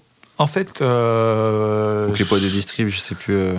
Non, les boîtes de production, bah en fait à ce moment-là, au Japon, tu as la Nikatsu, c'est la première, euh, si je pas de bêtises, boîte de prod qui est créée, donc euh, qui est euh, très importante. En fait, c'est vraiment un monde spécial, le Japon à ce moment-là en, cinéma, plus que, enfin, il a vraiment ses spécificités, on va dire. Et par exemple, les boîtes de prod, elles sont très puissantes. Tu as donc du coup la Shoshiku, qui est celle où Ozu a travaillé la plus grande partie du temps, mais en tout cas dans toute sa période muette. Mais par exemple, au Japon, un réalisateur appartient plus ou moins à euh, un studio. tu peux pas aller de studio en studio, c'est assez mal vu, c'est un peu une trahison. T'as presque un mercato des, euh, mm. des réalisateurs, mais vraiment, c'est-à-dire que tu as T'as certains euh, studios qui arrivent pour essayer de démarcher les réalisateurs pour les faire venir chez eux en leur promettant euh, certaines choses, etc. Un peu comme le système hollywoodien des années 50, quoi. Alors ça, je sais pas. Je ne bah, connais pas, mais. Regardez euh, Ave César des frères Cohen, vous verrez très bien de ce que je parle. Ok, bah ouais, du coup, c'est vraiment comme ça. Euh, et donc, mais par, par exemple, tu peux pas réaliser ton film comme ça. Tu dois arriver dans un, dans un studio, faire tes échelons tranquillement, devenir assistant réalisateur, et au bout d'un moment, on va te mm. donner la réalisation d'un film. Mais c'est vraiment très. Euh, hiérarchisé. Quoi. Ouais, vraiment. Et est-ce qu'il y avait des films qui étaient faits pour des benchies en particulier? Ça, je sais pas. Ok. J'ai pas la réponse, je peux pas te dire. Euh, mais donc, du coup, est-ce qu'ils ont plus. Euh, en tout cas, directement dans leur contact au public, oui. Parce qu'ils sont directement proches. et puis, comme je te dis, les gens vont les voir pour eux. Et ils vont pas voir les films, je pense, pour les studios. Euh, ils vont vraiment voir les films, euh, en tout cas, ça arrive pour le Banshee parce qu'il est euh, charismatique, etc. Tu vois. et donc voilà. Le deuxième élément qui fait que les Banshees ont duré longtemps, c'est la censure. C'est qu'en fait, le Japon se dit bon, regardez tous les films et faire attention à ce qui est dans tous les films, c'est trop chiant. En fait, on va juste aller regarder et censurer les Banshees directement. Et pour eux, c'est plus simple de censurer un Banshee que de censurer tous les films un par. Donc voilà. C'est pour ça que par exemple, quand les films au Japon vont passer au parlant, il va y avoir euh, décrété qu'un film ne peut pas faire plus de, je sais pas, on va dire 1h30, parce que c'est trop long à censurer, à tous la regarder, c'est chiant. Alors que directement euh, mettre la censure sur le Benchy, c'est beaucoup plus simple. Et puis il y a le matériel. Euh, c'est beaucoup plus simple d'avoir un gars qui est là, qui parle, que d'avoir tout un système son dans ta salle. donc voilà. Donc ça, c'est vraiment les trois, les trois aspects. Mais du coup, qu'est-ce qui a fait que les Benchy, ils ont petit à petit, je me suis mis en Scatman, mais petit à petit disparu. Euh, mais d'ailleurs, je, crois qu'au Japon, il y a encore genre un peu des rétro ciné clubs qui existent où tu peux aller voir des films avec des Banshee. En tout cas, je sais que ça existait jusqu'en mm. 70. Aujourd'hui, je sais pas. J'imagine qu'il doit y en avoir au moins un à, Tokyo qui doit faire une séance de temps en temps avec un Banshee. Euh... Bah, en vrai, si aujourd'hui il y a encore des ciné-concerts muets, il doit bien y avoir des. Oui, oui c'est ça. Oui, c'est sûr. Mais donc, du coup, il y a eu un, un tremblement de terre euh, au Japon. Alors, j'ai été bête, j'ai pas noté l'année.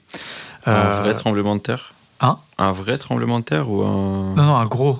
Un vrai. Ouais, genre c'est pas une expression quoi. non, non, un vrai tremblement de terre qui a détruit.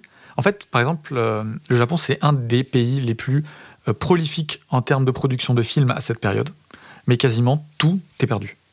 Par exemple, Mizoguchi, qui a fait, euh, je sais pas, 70, 80, 90 films, aujourd'hui, il nous en reste une cinquantaine. Quasiment la moitié est perdue. Et le muet, on a perdu énormément de films japonais. Euh, alors bon, il y a tout un travail euh, des autorités euh, sur place et des ministères de la Culture, des cinémathèques, etc., pour arriver à remettre au, goût du jour ces films. Mais du coup, il y a eu ce tremblement de terre qui a fait qu'à ce moment-là, donc la Shoshiku, la, Niketsu, etc., ont perdu leurs films, ont perdu leur matériel et ont quasiment tout perdu. Et ça a failli quasiment être un arrêt dans le cinéma japonais. Et donc, à cette période, bah, il n'y avait pas d'autre choix, il a fallu importer du film. Et donc, on importe des films, et bah, on apporte des films qui commencent à être parlants. Mhm. Le Japon n'a pas envie, mais quand les gens commencent à voir qu'il y a du parlant partout, euh, ils sont en mode bon, nous aussi, euh, on veut du parlant, ça commence à être un peu caduque cette affaire, euh, c'est chiant, tu vois. le premier film parlant, pourtant, il arrive quand même. Bah, en fait, non, il arrive quand même assez tard, il arrive en 1931. Ah oui. Au Japon, c'est alors il y a plusieurs titres, c'est Mon ami et mon épouse ou La voisine et mon épouse. il y a comme un, peu un truc comme ça. C'est un film que, qui est assez sympa. En fait, il s'est dit bon, je vais faire un premier film parlant, donc je vais juste faire ma voisine qui parle fort euh, chez elle, chez moi il y a du bruit partout. En fait, il y a juste du bruit partout, c'est une cacophonie. c'est dit bon, quitte à ce que ça parle, je vais mettre du bruit partout. Du coup, c'est quand même assez intéressant. C'est qui le réel? Tu sais ou pas? Ouais, c'est euh, Inosuke Gosho. Ok. Voilà. Euh, et donc, pareil, il y a eu une vraie réticence vis-à-vis de la lourdeur technique, comme je disais tout à l'heure. pour filmer, c'est chiant d'avoir tous ces trucs, etc. Donc, même donc, après que ce soit devenu parlant, je dirais à partir des années 35, là, ça commence vraiment à devenir parlant. C'est d'ailleurs la Shoshiku qui pousse pas mal à ça. Euh, et d'ailleurs, j'en parlerai en partie de beaucoup de la Shoshiku euh, et d'Ozu. Je tease un peu. Euh, mais du coup, le son était là, mais il était vraiment pas du tout pris en compte. Jusque dans les années 50, 60, on a, ils en avaient vraiment pas grand chose à foutre du son, quoi. C'est vraiment à partir des années 50, 60 qu'on commence à vraiment faire attention au son. Avant, il est là parce qu'il faut faire du parlant et qu'il doit être là. Mais, euh, mais on s'en fout quoi. Une question sur les Benchi. Est-ce que ça viendrait pas aussi un peu d'un héritage du théâtre euh, eh ben, japonais? le... En fait, chaque on va pays va puiser le cinéma d'un autre art. Et par exemple, euh, si je dis pas de bêtises, la France, c'est beaucoup euh, de la littérature. Mmh. Euh, je crois que c'est ce qu'il dit dans le livre. et au Japon, c'est vraiment le théâtre. C'est mmh. le kabuki, qui est un style de théâtre japonais. Et donc, peut-être, peut-être que ça, vient, ça, ça, joue beaucoup. Honnêtement, je ne saurais pas te dire. Mais en fait, le, Japon, comme je te dis, il a vraiment son truc très spécial. C'est que du coup, il se base vraiment sur le kabuki. Par exemple, dans le kabuki, les, les personnages féminins sont joués par des, par des hommes qui sont euh, déguisés en femmes. et tout. ça, mais euh, c'est un truc qui a pris énormément de temps à, évoluer.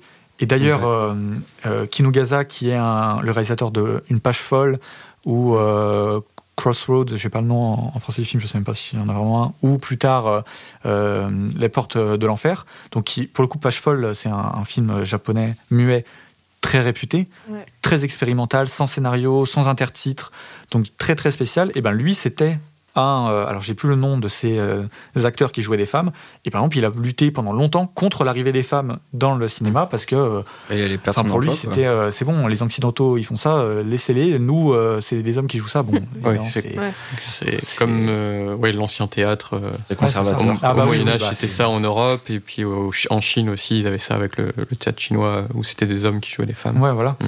Et, et, du coup, bah, que ce soit pour ça et du coup pour le muet, ils ont été toujours très réfractaires à évoluer. Et c'est presque plus les réalisateurs que les studios, parce que les studios, ils étaient au bout d'un moment, comme je disais, la Shoshiku, elle allait voir Ozu, elle disait Bon, écoute, c'est plus possible, il nous faut du parlant, tu vas nous faire parler. Et Ozu ne voulait pas. pour lui, c'était pas possible, il n'y a, pas de, parlant. Quoi. on est sur du Alors j'expliquerai, il y a des raisons que j'expliquerai euh, en partie 2. Mais, euh, mais voilà. Et par contre, euh, tout à l'heure, je posais la question de est-ce que aux États-Unis, on a vraiment les réalisateurs du parlant et du muet? C'est par contre ce qu'on remarque vraiment, c'est que au Japon, t'as pas vraiment de coupure. Euh, les grands réalisateurs, les trois plus grands réalisateurs du muet, c'est euh, Ozu, Mizoguchi et Naruse. C'est aussi les trois plus grands réalisateurs avec Akira Kurosawa qui arrive après, mais euh, de l'âge d'or japonais. Il y a vraiment une suite. Et en fait, tous les, tous les grands réalisateurs de cette période-là vont continuer dans le parlant. Alors, il y a plusieurs, je pense, explications à ça. Déjà qu'on disait que c'est un truc très hiérarchique, donc tu pouvais pas arriver t'imposer au niveau du parlant quand le parlant arrive et faire tes films on va privilégier les gens qui sont là depuis longtemps. Mais même dans la manière de réaliser euh, le, cinéma euh, muet au Japon, alors on le verra en partie 2 avec les films qu'on a choisis, là où je trouve que le film de Pauline et Louis sont beaucoup plus euh, inventifs, beaucoup plus spectaculaires, le cinéma japonais, je trouve que dans son muet est quand même très traditionnel déjà. Et, et bah du coup, le, spectaculaire d'autres films qui a un côté un peu plus cartoon, un côté un peu plus, euh, je sais pas, un peu plus folichon, burlesque. Mhm. Ça peut ne pas très bien passer des fois au parlant. Et c'est pour ça qu'il y a des gens, je pense, enfin ça c'est qu'une supposition, honnêtement j'ai pas l'explication, mhm. mais c'est plus dur de passer quand tu as vraiment tout ce style-là. Mhm. Alors que quand tu as déjà une réalisation qui est très épurée, qui du coup fait que quand tu regardes un film muet japonais, il est sûrement plus lent, un peu plus chiant que d'autres, mais du coup quand tu passes au parlant, tu gardes à peu près la même mise en scène, tu as déjà ce sérieux qui est là, ces trucs très dramatiques, et t'es pas dans du burlesque. Donc je pense que là, c'est un peu contradictoire parce qu'ils ont eu beaucoup de mal à passer au parlant, mais je pense que dans leur façon de mettre en scène, dans leur création de, films, je pense qu'il y avait vraiment un truc qui était beaucoup plus facile mm. à parler au parlant. Après, à passer au parlant. Encore une mm. fois, je sais, ça se trouve, on pourrait me contredire en disant que c'est pas du tout le cas je pense. après, ils, sont, ouais, ils ont été très conservateurs aussi. C'est pour ça ils ont gardé les mêmes, ils ont refait les films. Les mêmes films quasiment, mais en parlant en fait. Oui, il y a des films qui ont été refaits. Et euh, Ozu, par exemple. Bah, il a fait euh, un remake d'un de, ses films muets, je crois. De deux.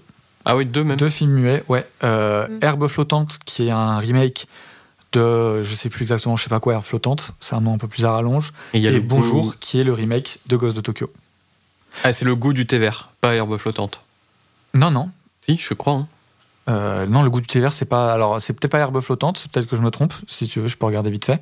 Juste ça, j'ai une question, mais c'est la, traduction littérale euh, des titres ou euh, c'est une traduction hasardeuse Parce que le goût du thé vert. Non, c'est les traductions littérales, je crois. Ok, parfois. Floating Weed, alors c'est A Story of Floating Weeds, le film muet. Et du coup, qui est herbe flottante. herbe flottante. Herbe flottante. Bah, je sais pas, j'ai. Alors, il y en a peut-être un troisième, parce que du coup, pour faire la pub, il y a la rétrospective euh, Ozu qui arrive à l'Institut euh, mmh. Lumière. Et il passe un film muet qui s'appelle, euh, je sais plus quoi, du thé vert. Ouais, c'est possible. Hein. Et en film parlant, le goût du thé vert. Et c'est le même synopsis. Ouais, en vrai, c'est possible. Moi, je connais ces deux-là parce que du coup, je les ai vus. et donc je peux, je peux le dire. Les autres, je sais pas, mais oui. Et puis il y a un truc, enfin là, on parlait d'Ozu, il y a un truc qui est très cyclique, même dans ses titres de films. Pas même euh, dans, dans sa vie lui-même. Ouais, mais je crois qu'il y a été précoce, je sais plus quoi précoce, t'as tous les trucs de. non, mais c'est vrai. Et après il y a late euh, spring, late Oui, voilà, beaucoup de trucs avec le printemps. Après t'as tous ces trucs avec euh, le thé, t'as beaucoup. Voyage à Tokyo. Ouais, où t'as je suis né, mais j'ai été diplômé, mais j'ai machin, mais enfin il y a, il y a toujours des trucs un peu très cycliques, ça revient très mhm. souvent. Et donc voilà. Mais Ozu, euh, quand il passe au, parlant, il a déjà, enfin, je crois que dans les années 25, euh, il a déjà 16 films. Il a 25 ans, il a déjà fait 16 films. oui, ils sont extrêmement prolifiques. Ah, euh, après, on en avait parlé dans. Hein. Oui, mais justement, on en avait parlé dans Fantôme, je crois, et genre, oui, c'était, il faisait que faire ça, quoi. Ouais. s'abuser. Ouais, c'est ça. Donc, on vous invite à écouter l'épisode Fantôme au passage. J'ai oublié des choses. J'avais une autre question sur les Banshee, justement. Est-ce qu'il il jouait quelque part Enfin, je veux dire, est-ce que c'était très décrit en mode jouet et très théâtral euh Alors, il y a euh, la description, mais par exemple, sur les intertitres, tu vas aller voir prendre des voix. D'accord. Par exemple, euh, si c'est un mec bourru, ils vont faire la voix de l'homme bourru. Si c'est une femme, ils vont faire un peu une voix féminine. Ouais, ils et tu les vois qui, ouais, ils interprètent vraiment. D'accord, ouais. Donc, et puis des fois, ils vont rajouter du dialogue qui n'est pas dans les intertitres. Hmm. Il y, a, eu, euh, y a eu vraiment des, des clashs hein, entre euh, certains réalisateurs, certains benchies, certains studios. Un qui disait par exemple, vous êtes en train de faire un truc trop occidental, alors ils essaient eux de passer leurs, idées contre par exemple ce que le film. Enfin, il y a vraiment tout un truc. C'est vraiment un peu une guerre aussi d'influence et, euh, et de, de, ce qu'on véhicule entre les benchies, les réalisateurs, les studios, quoi. Qui finalement va arriver à avoir le dernier mot sur ce qui va faire passer comme message, quoi. Donc c'est intéressant. Carrément. Voilà, mon focus. Très bien, je connaissais pas. J'ai appris les choses. Je me coucherai moins con ce soir. On va, je pense tous là. Oui. Vous aussi qui nous écoutez. Eh oui. À part si vous savez déjà tout ça. Voilà. Ah, franchement, bravo. Hein. Oui. Euh... Vous voulez passer au film euh, non sélectionné Ouais, let's go. Exactement. Qui veut commencer? Bah moi je veux bien. Alors pour expliquer peut-être pour ceux si c'est la première fois que vous nous écoutez, dans la première partie, voilà, on, bon, vous venez de l'écouter, donc vous avez vu à peu près ce qu'on fait dans une première partie.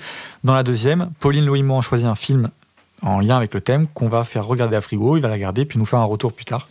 Et donc, bah, malheureusement, comme on doit choisir qu'un film chacun, bah, il y a de nombreux films qu'on ne peut pas choisir. Et donc, c'est un peu le moment où on en rend hommage et, euh, et on les cite. Ouais. Et eh ben, ouais, je commence parce que du coup, un des films que j'ai pas choisi, c'est euh, Une page folle euh, que j'ai vu et qui est dispo sur YouTube, comme beaucoup de muets, euh, et qui est vraiment euh, très très bien, hyper inventif, assez impressionnant. mais je me suis dit que j'allais laisser la caution Japon à Deka. Donc voilà.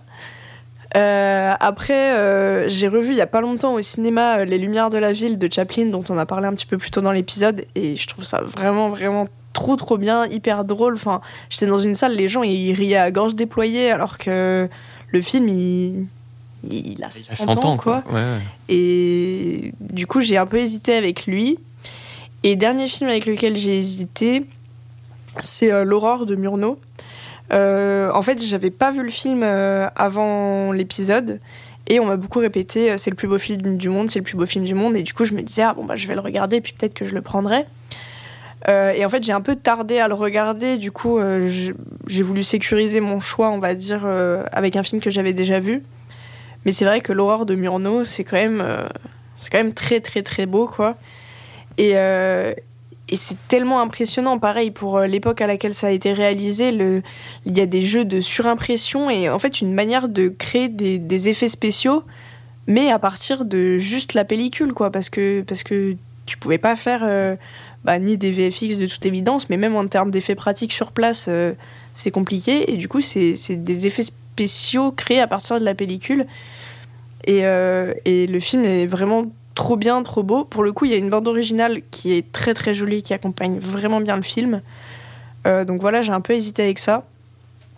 Et, c'est drôle parce que pour parler des effets pellicule, ça me fait penser à un truc du coup très actuel qui n'a rien à voir avec le muet. Mais euh, il y a pas longtemps, j'ai vu euh, en avant-première euh, Conan de Bertrand Mandico. Et Bertrand Mandico, il tourne que en 35 mm. Et quand il a présenté le film, il a dit oh, Rien de ce que vous n'allez voir n'est faux. Euh, dans le sens, il n'y a aucun effet spéciaux. Et pourtant, il y a des trucs, parfois, tu, tu comprends pas trop comment il a fait. Et c'est que du, du jeu de superposition de pellicule, des trucs où il fait exprès de bousiller des objectifs pour avoir un rendu particulier au niveau de la lumière, des trucs comme ça et eh ben euh, quelque part l'aurore c'est un peu son ancêtre euh, il y a 100 ans euh. donc voilà et pareil il est dispo sur YouTube donc je vous encourage à, aller le voir c'est vrai qu'on n'en avait pas parlé mais le cinéma muet c'est les premiers effets spéciaux quoi enfin avec Méliès en premier oui, et bah on a vraiment des trucs très très impressionnants et du coup je me fais la passe à moi-même avec les films que j'ai pas choisis okay. et j'ai pas choisi La charrette fantôme de Victor Sjöström qui est un mm. film suédois euh, muet qui a inspiré euh, Bergman notamment. Et c'est fou, mais la surimpression enfin, de la pellicule, elle est impressionnante. Enfin, pour voir comment c'est en fantôme et euh, tout, mm. pour créer l'élément fantôme, juste avec une technique toute simple de surimpression de pellicule, ça rend trop bien. Et du coup, enfin, la créativité des, des, réalisateurs à l'époque du muet, elle est folle. Vraiment, pour créer des, des effets spéciaux, elle est vraiment dingue. Et j'en parlerai aussi en deuxième partie avec mon film. Mais c'est très impressionnant. C'est fait bah, beaucoup de bien, je trouve, euh, dans notre ère aujourd'hui où tout est numérique. Voir aussi des effets euh, pratiques comme ça, ça fait un peu du, du bien. Quand tu as, as, peu de moyens, ça pousse à la créativité. Et ça pousse à la créativité et ça t'impressionne d'autant plus. Quoi, bah vraiment, euh, Donc voilà. Donc j'ai pas choisi donc la charrette fantôme, j'ai pas choisi aussi les lumières de la ville, qui est très bien et tu disais qu'il était très drôle euh, et très touchant. Euh, oui, il marche. Enfin, les, les, blagues marchent encore aujourd'hui. C'est dingue. C'est un peu comme euh, Coyote et Bip Bip, quoi. En vrai, c'est des gags. C'est des gags super simples et qui marchent. Franchement, franchement, beaucoup trop fort, Charlie Chaplin.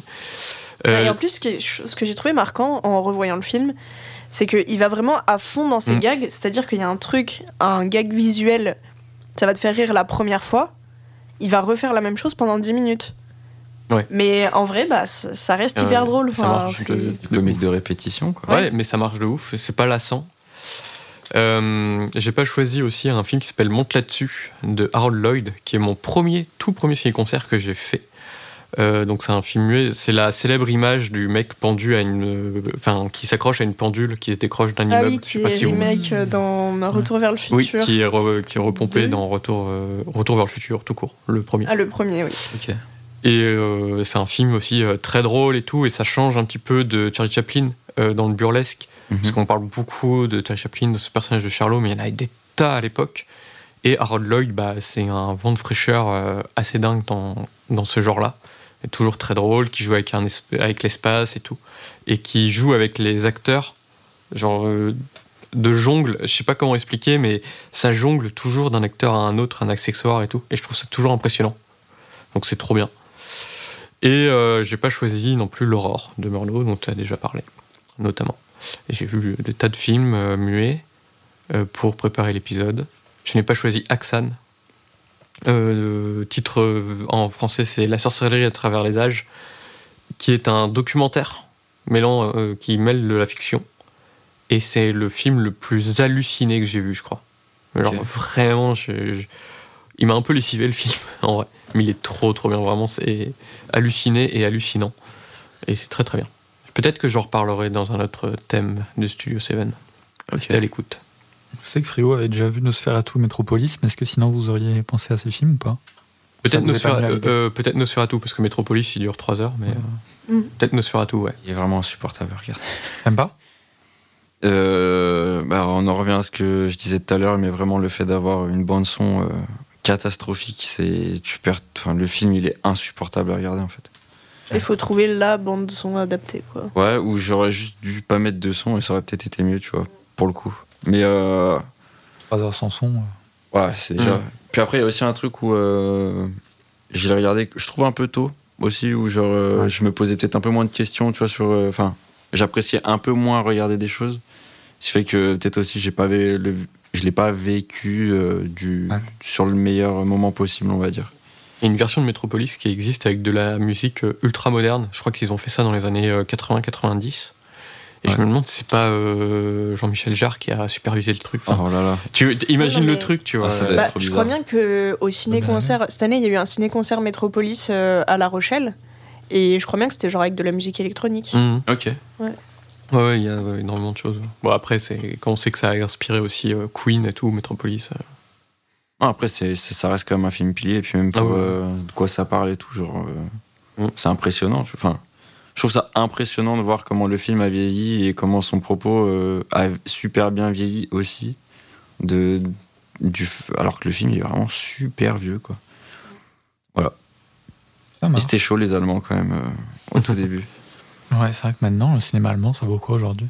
On n'en entend pas beaucoup parler. Je pense que ça s'exporte pas beaucoup. Il y a beaucoup de séries allemandes qui s'exportent. ouais, quelques-unes. Mais voilà, quoi. Ok. Euh, du coup, à mon tour, ouais. ça va être très rapide. Il y avait du coup euh, une page folle, mais euh, j'en ai parlé un peu tout à l'heure et Pauline en a reparlé. Mais du coup, film complètement what the fuck. ouais, vraiment. Donc, comme je disais, sans scénario, sans intertitre, complètement. c'est quoi le mot déjà? Quand tu testes des trucs, genre? Expérimental. Expérimental. J'oublie toujours ce mot. Je crois qu'il n'y a pas un épisode où je cherche pas le mot. C'est vrai. c'est abusé. Euh, donc voilà, très, très sympa. Euh, après, bon, j'en ai déjà parlé, le fil blanc de la cascade de Mizoguchi, mm. qui est vraiment bien. Et je ne l'ai pas pris parce qu'il est dispo sur YouTube en une qualité d'image horrible et un son euh, assez mauvais. Donc les deux ensemble, ça fait que des fois c'est un peu compliqué. Ok. Mais j'ai vraiment pour le moment hésité parce que pour le coup il y a une Banshee et c'était mm. l'occasion d'avoir un film avec une Banshee et d'être vraiment dans le truc de l'époque mais euh, bah, pas trouvé quoi. Et du coup, oui, la raison pour laquelle je pense qu'aujourd'hui, bah, il y a très peu de Benchy, euh, enfin de, films muets enregistrés avec des Benchy, c'est que bah, à l'époque, on pouvait pas les enregistrer. Ouais. Puis aujourd'hui, ils n'existent plus. Quoi. Donc, euh, donc voilà. et puis après, alors j'ai parlé de Mizoguchi, Ozu et bah, du coup Kinogaza pour une page folle, mais surtout Mizoguchi, Ozu qui sont plus connus, on va dire. Mais moi, des films muets japonais que j'ai vus, pour l'instant, mon réalisateur préféré, c'est Naruse. C'est celui qui me touche le plus. Par contre, c'est très très pessimiste. C'est toujours des trucs avec des suicides, des machins, un mec pauvre qui va mourir, qui bon. L'homme est joyeux, quoi. Ah ouais, non, c'est vraiment pas joyeux. Et du coup, il y a Bon, il y en a deux que j'ai vus et que j'ai vraiment aimé, que j'ai hésité à prendre. En plus, il dure un peu moins longtemps, il dure une heure. Euh, c'est Après notre séparation, euh, qui est un film euh, du coup d'une heure qui parle euh, d'une geisha et comment son fils va vivre le fait que sa mère est geisha et qui va du coup la rejeter. Et puis finalement, il y a tout un truc sur la condition de, la geisha au Japon et la, vision qu'on a sur elle. Donc, il y a toujours un côté très humaniste. Je dirais pas féministe parce qu'on n'en est pas là au Japon à cette période-là, évidemment. Mais en tout cas, très humaniste. Et, et puis même, pour le coup, le Japon est vraiment, a vraiment énormément d'actrices féminines et met beaucoup en avant des, des femmes dans son cinéma. Alors c'est pas par féminisme, c'est juste qu'ils ont une vision qui est un peu différente, un peu de la femme sacrifiée, un peu de, c'est voilà, c'est ça reste une vision euh, évidemment patriarcale, mais qui quand même qui passe mieux que euh, certains autres films où juste euh, elle est à la cuisine et mm. voilà, c'est quand même le héros de beaucoup de films et du coup beaucoup d'actrices sont mises en avant. Bon, on prend ce qu'il y a à prendre. Hein. Euh, mais voilà. Déjà ça. Ouais, on va dire ça. Et, euh, et le deuxième, c'est Rêve de chaque nuit. Euh, c'est donc bah pareil, une, une femme. bon, le, thème de la geisha quasiment tout le temps là. Hein. Donc du coup, qui se prostitue pour nourrir son, son fils en partie et son mari qui était parti quand son fils est né, est né revient. Et en fait, bon, c'est un peu un bon à rien. Il, il est pas très doué pour rien. Il n'avait pas trouvé le lait? Non, ni les cigarettes, rien du tout. Putain. Donc, euh, il est revenu trois ans après. Ah, vraiment inutile. Quoi. Ouais. Et, euh, et, du coup, bah, encore une fois, très pessimiste. Et moi, je trouve que c'est très bien. Euh, oui, non, le film, pas le fait que ce soit pessimiste, mais si aussi. D'un côté, si, parce que je trouve qu'on voit beaucoup de. Il y a beaucoup un peu cette image du muet burlesque. Oui, c'est vrai. il y a des muets qui sont vraiment juste plombants et il n'y a pas du tout de blague, rien du tout. Je trouve ça quand même sympa et ça change. Mmh, je trouve et ça pourquoi marrant, tu les as pas choisis Parce que j'ai choisi un autre film. Ok. Qui, pour le coup, en fait, mon choix est un peu difficile sur cet épisode parce qu'il n'y a pas de film qui me transcende. C'est-à-dire qu'il y a des films que je trouve très bien, tu vois, que j'aime beaucoup, mais il y en a où je me dis, ah, celui-là, faut vraiment que je le montre, c'est vraiment une dinguerie. Donc en fait, je me suis dit, bon, comment je vais le choisir? Et j'ai pris un peu un parti, on va dire, plus historique, à me dire, bon, ok, dans tous ces films que j'ai vus, bah il y en a pas un qui me transcende et que j'ai envie de plus prendre que les autres.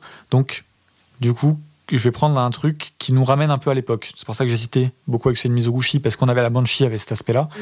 Mais du coup, petit teaser, j'ai pris le film le plus célèbre au Japon à cette période-là, le plus grand hit euh, japonais. Mais euh, c'est bon aujourd'hui, c'est un peu, c'est pas non plus euh, une dinguerie. Beaucoup le considèrent comme un chef-d'œuvre, mais je trouve que par exemple, c'est en dessous quand tu le regardes aujourd'hui avec nos yeux des films choisis par Pauline et Louis. Mais voilà. T'as dit un truc sur le fait que t'aimais bien le fait qu'un film muet soit pessimiste et tout par rapport au burlesque. J'avais hésité aussi à prendre des, des, films qui soient pas du burlesque, justement pour montrer aussi euh, que mm. le cinéma muet a fait autre chose que du Chaplin et tout. Mm. Et en fait, euh, dites-vous bien que l'ère du muet, tous les, tous les genres du film y passent. Hein. Genre vraiment, il y a plein de films. Mais finalement, c'est bien que tu aies pris un burlesque parce que j'ai pris un burlesque. Moi, on a pris voilà. un burlesque. Et en final, euh, ça tombe plutôt bien. Mm. Et en même temps, c'est trop une dinguerie, mon film. Après, c'est vrai que t'as beaucoup cet, cet, aspect du film euh, muet où genre c'est hyper théâtral, ils sont obligés de faire bah énormément de grands gestes, c'est forcément drôle.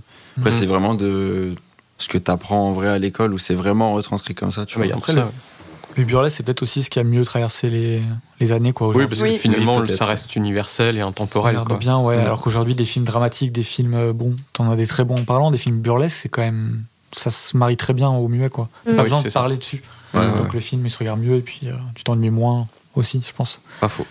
Donc voilà, je pense que. Ah si, j'avais une petite question pour vous. C'est quoi le plus grand film muet, le euh, plus emblématique, le plus euh, le film muet ultime? Vous en avez un? Metropolis. Ah ouais?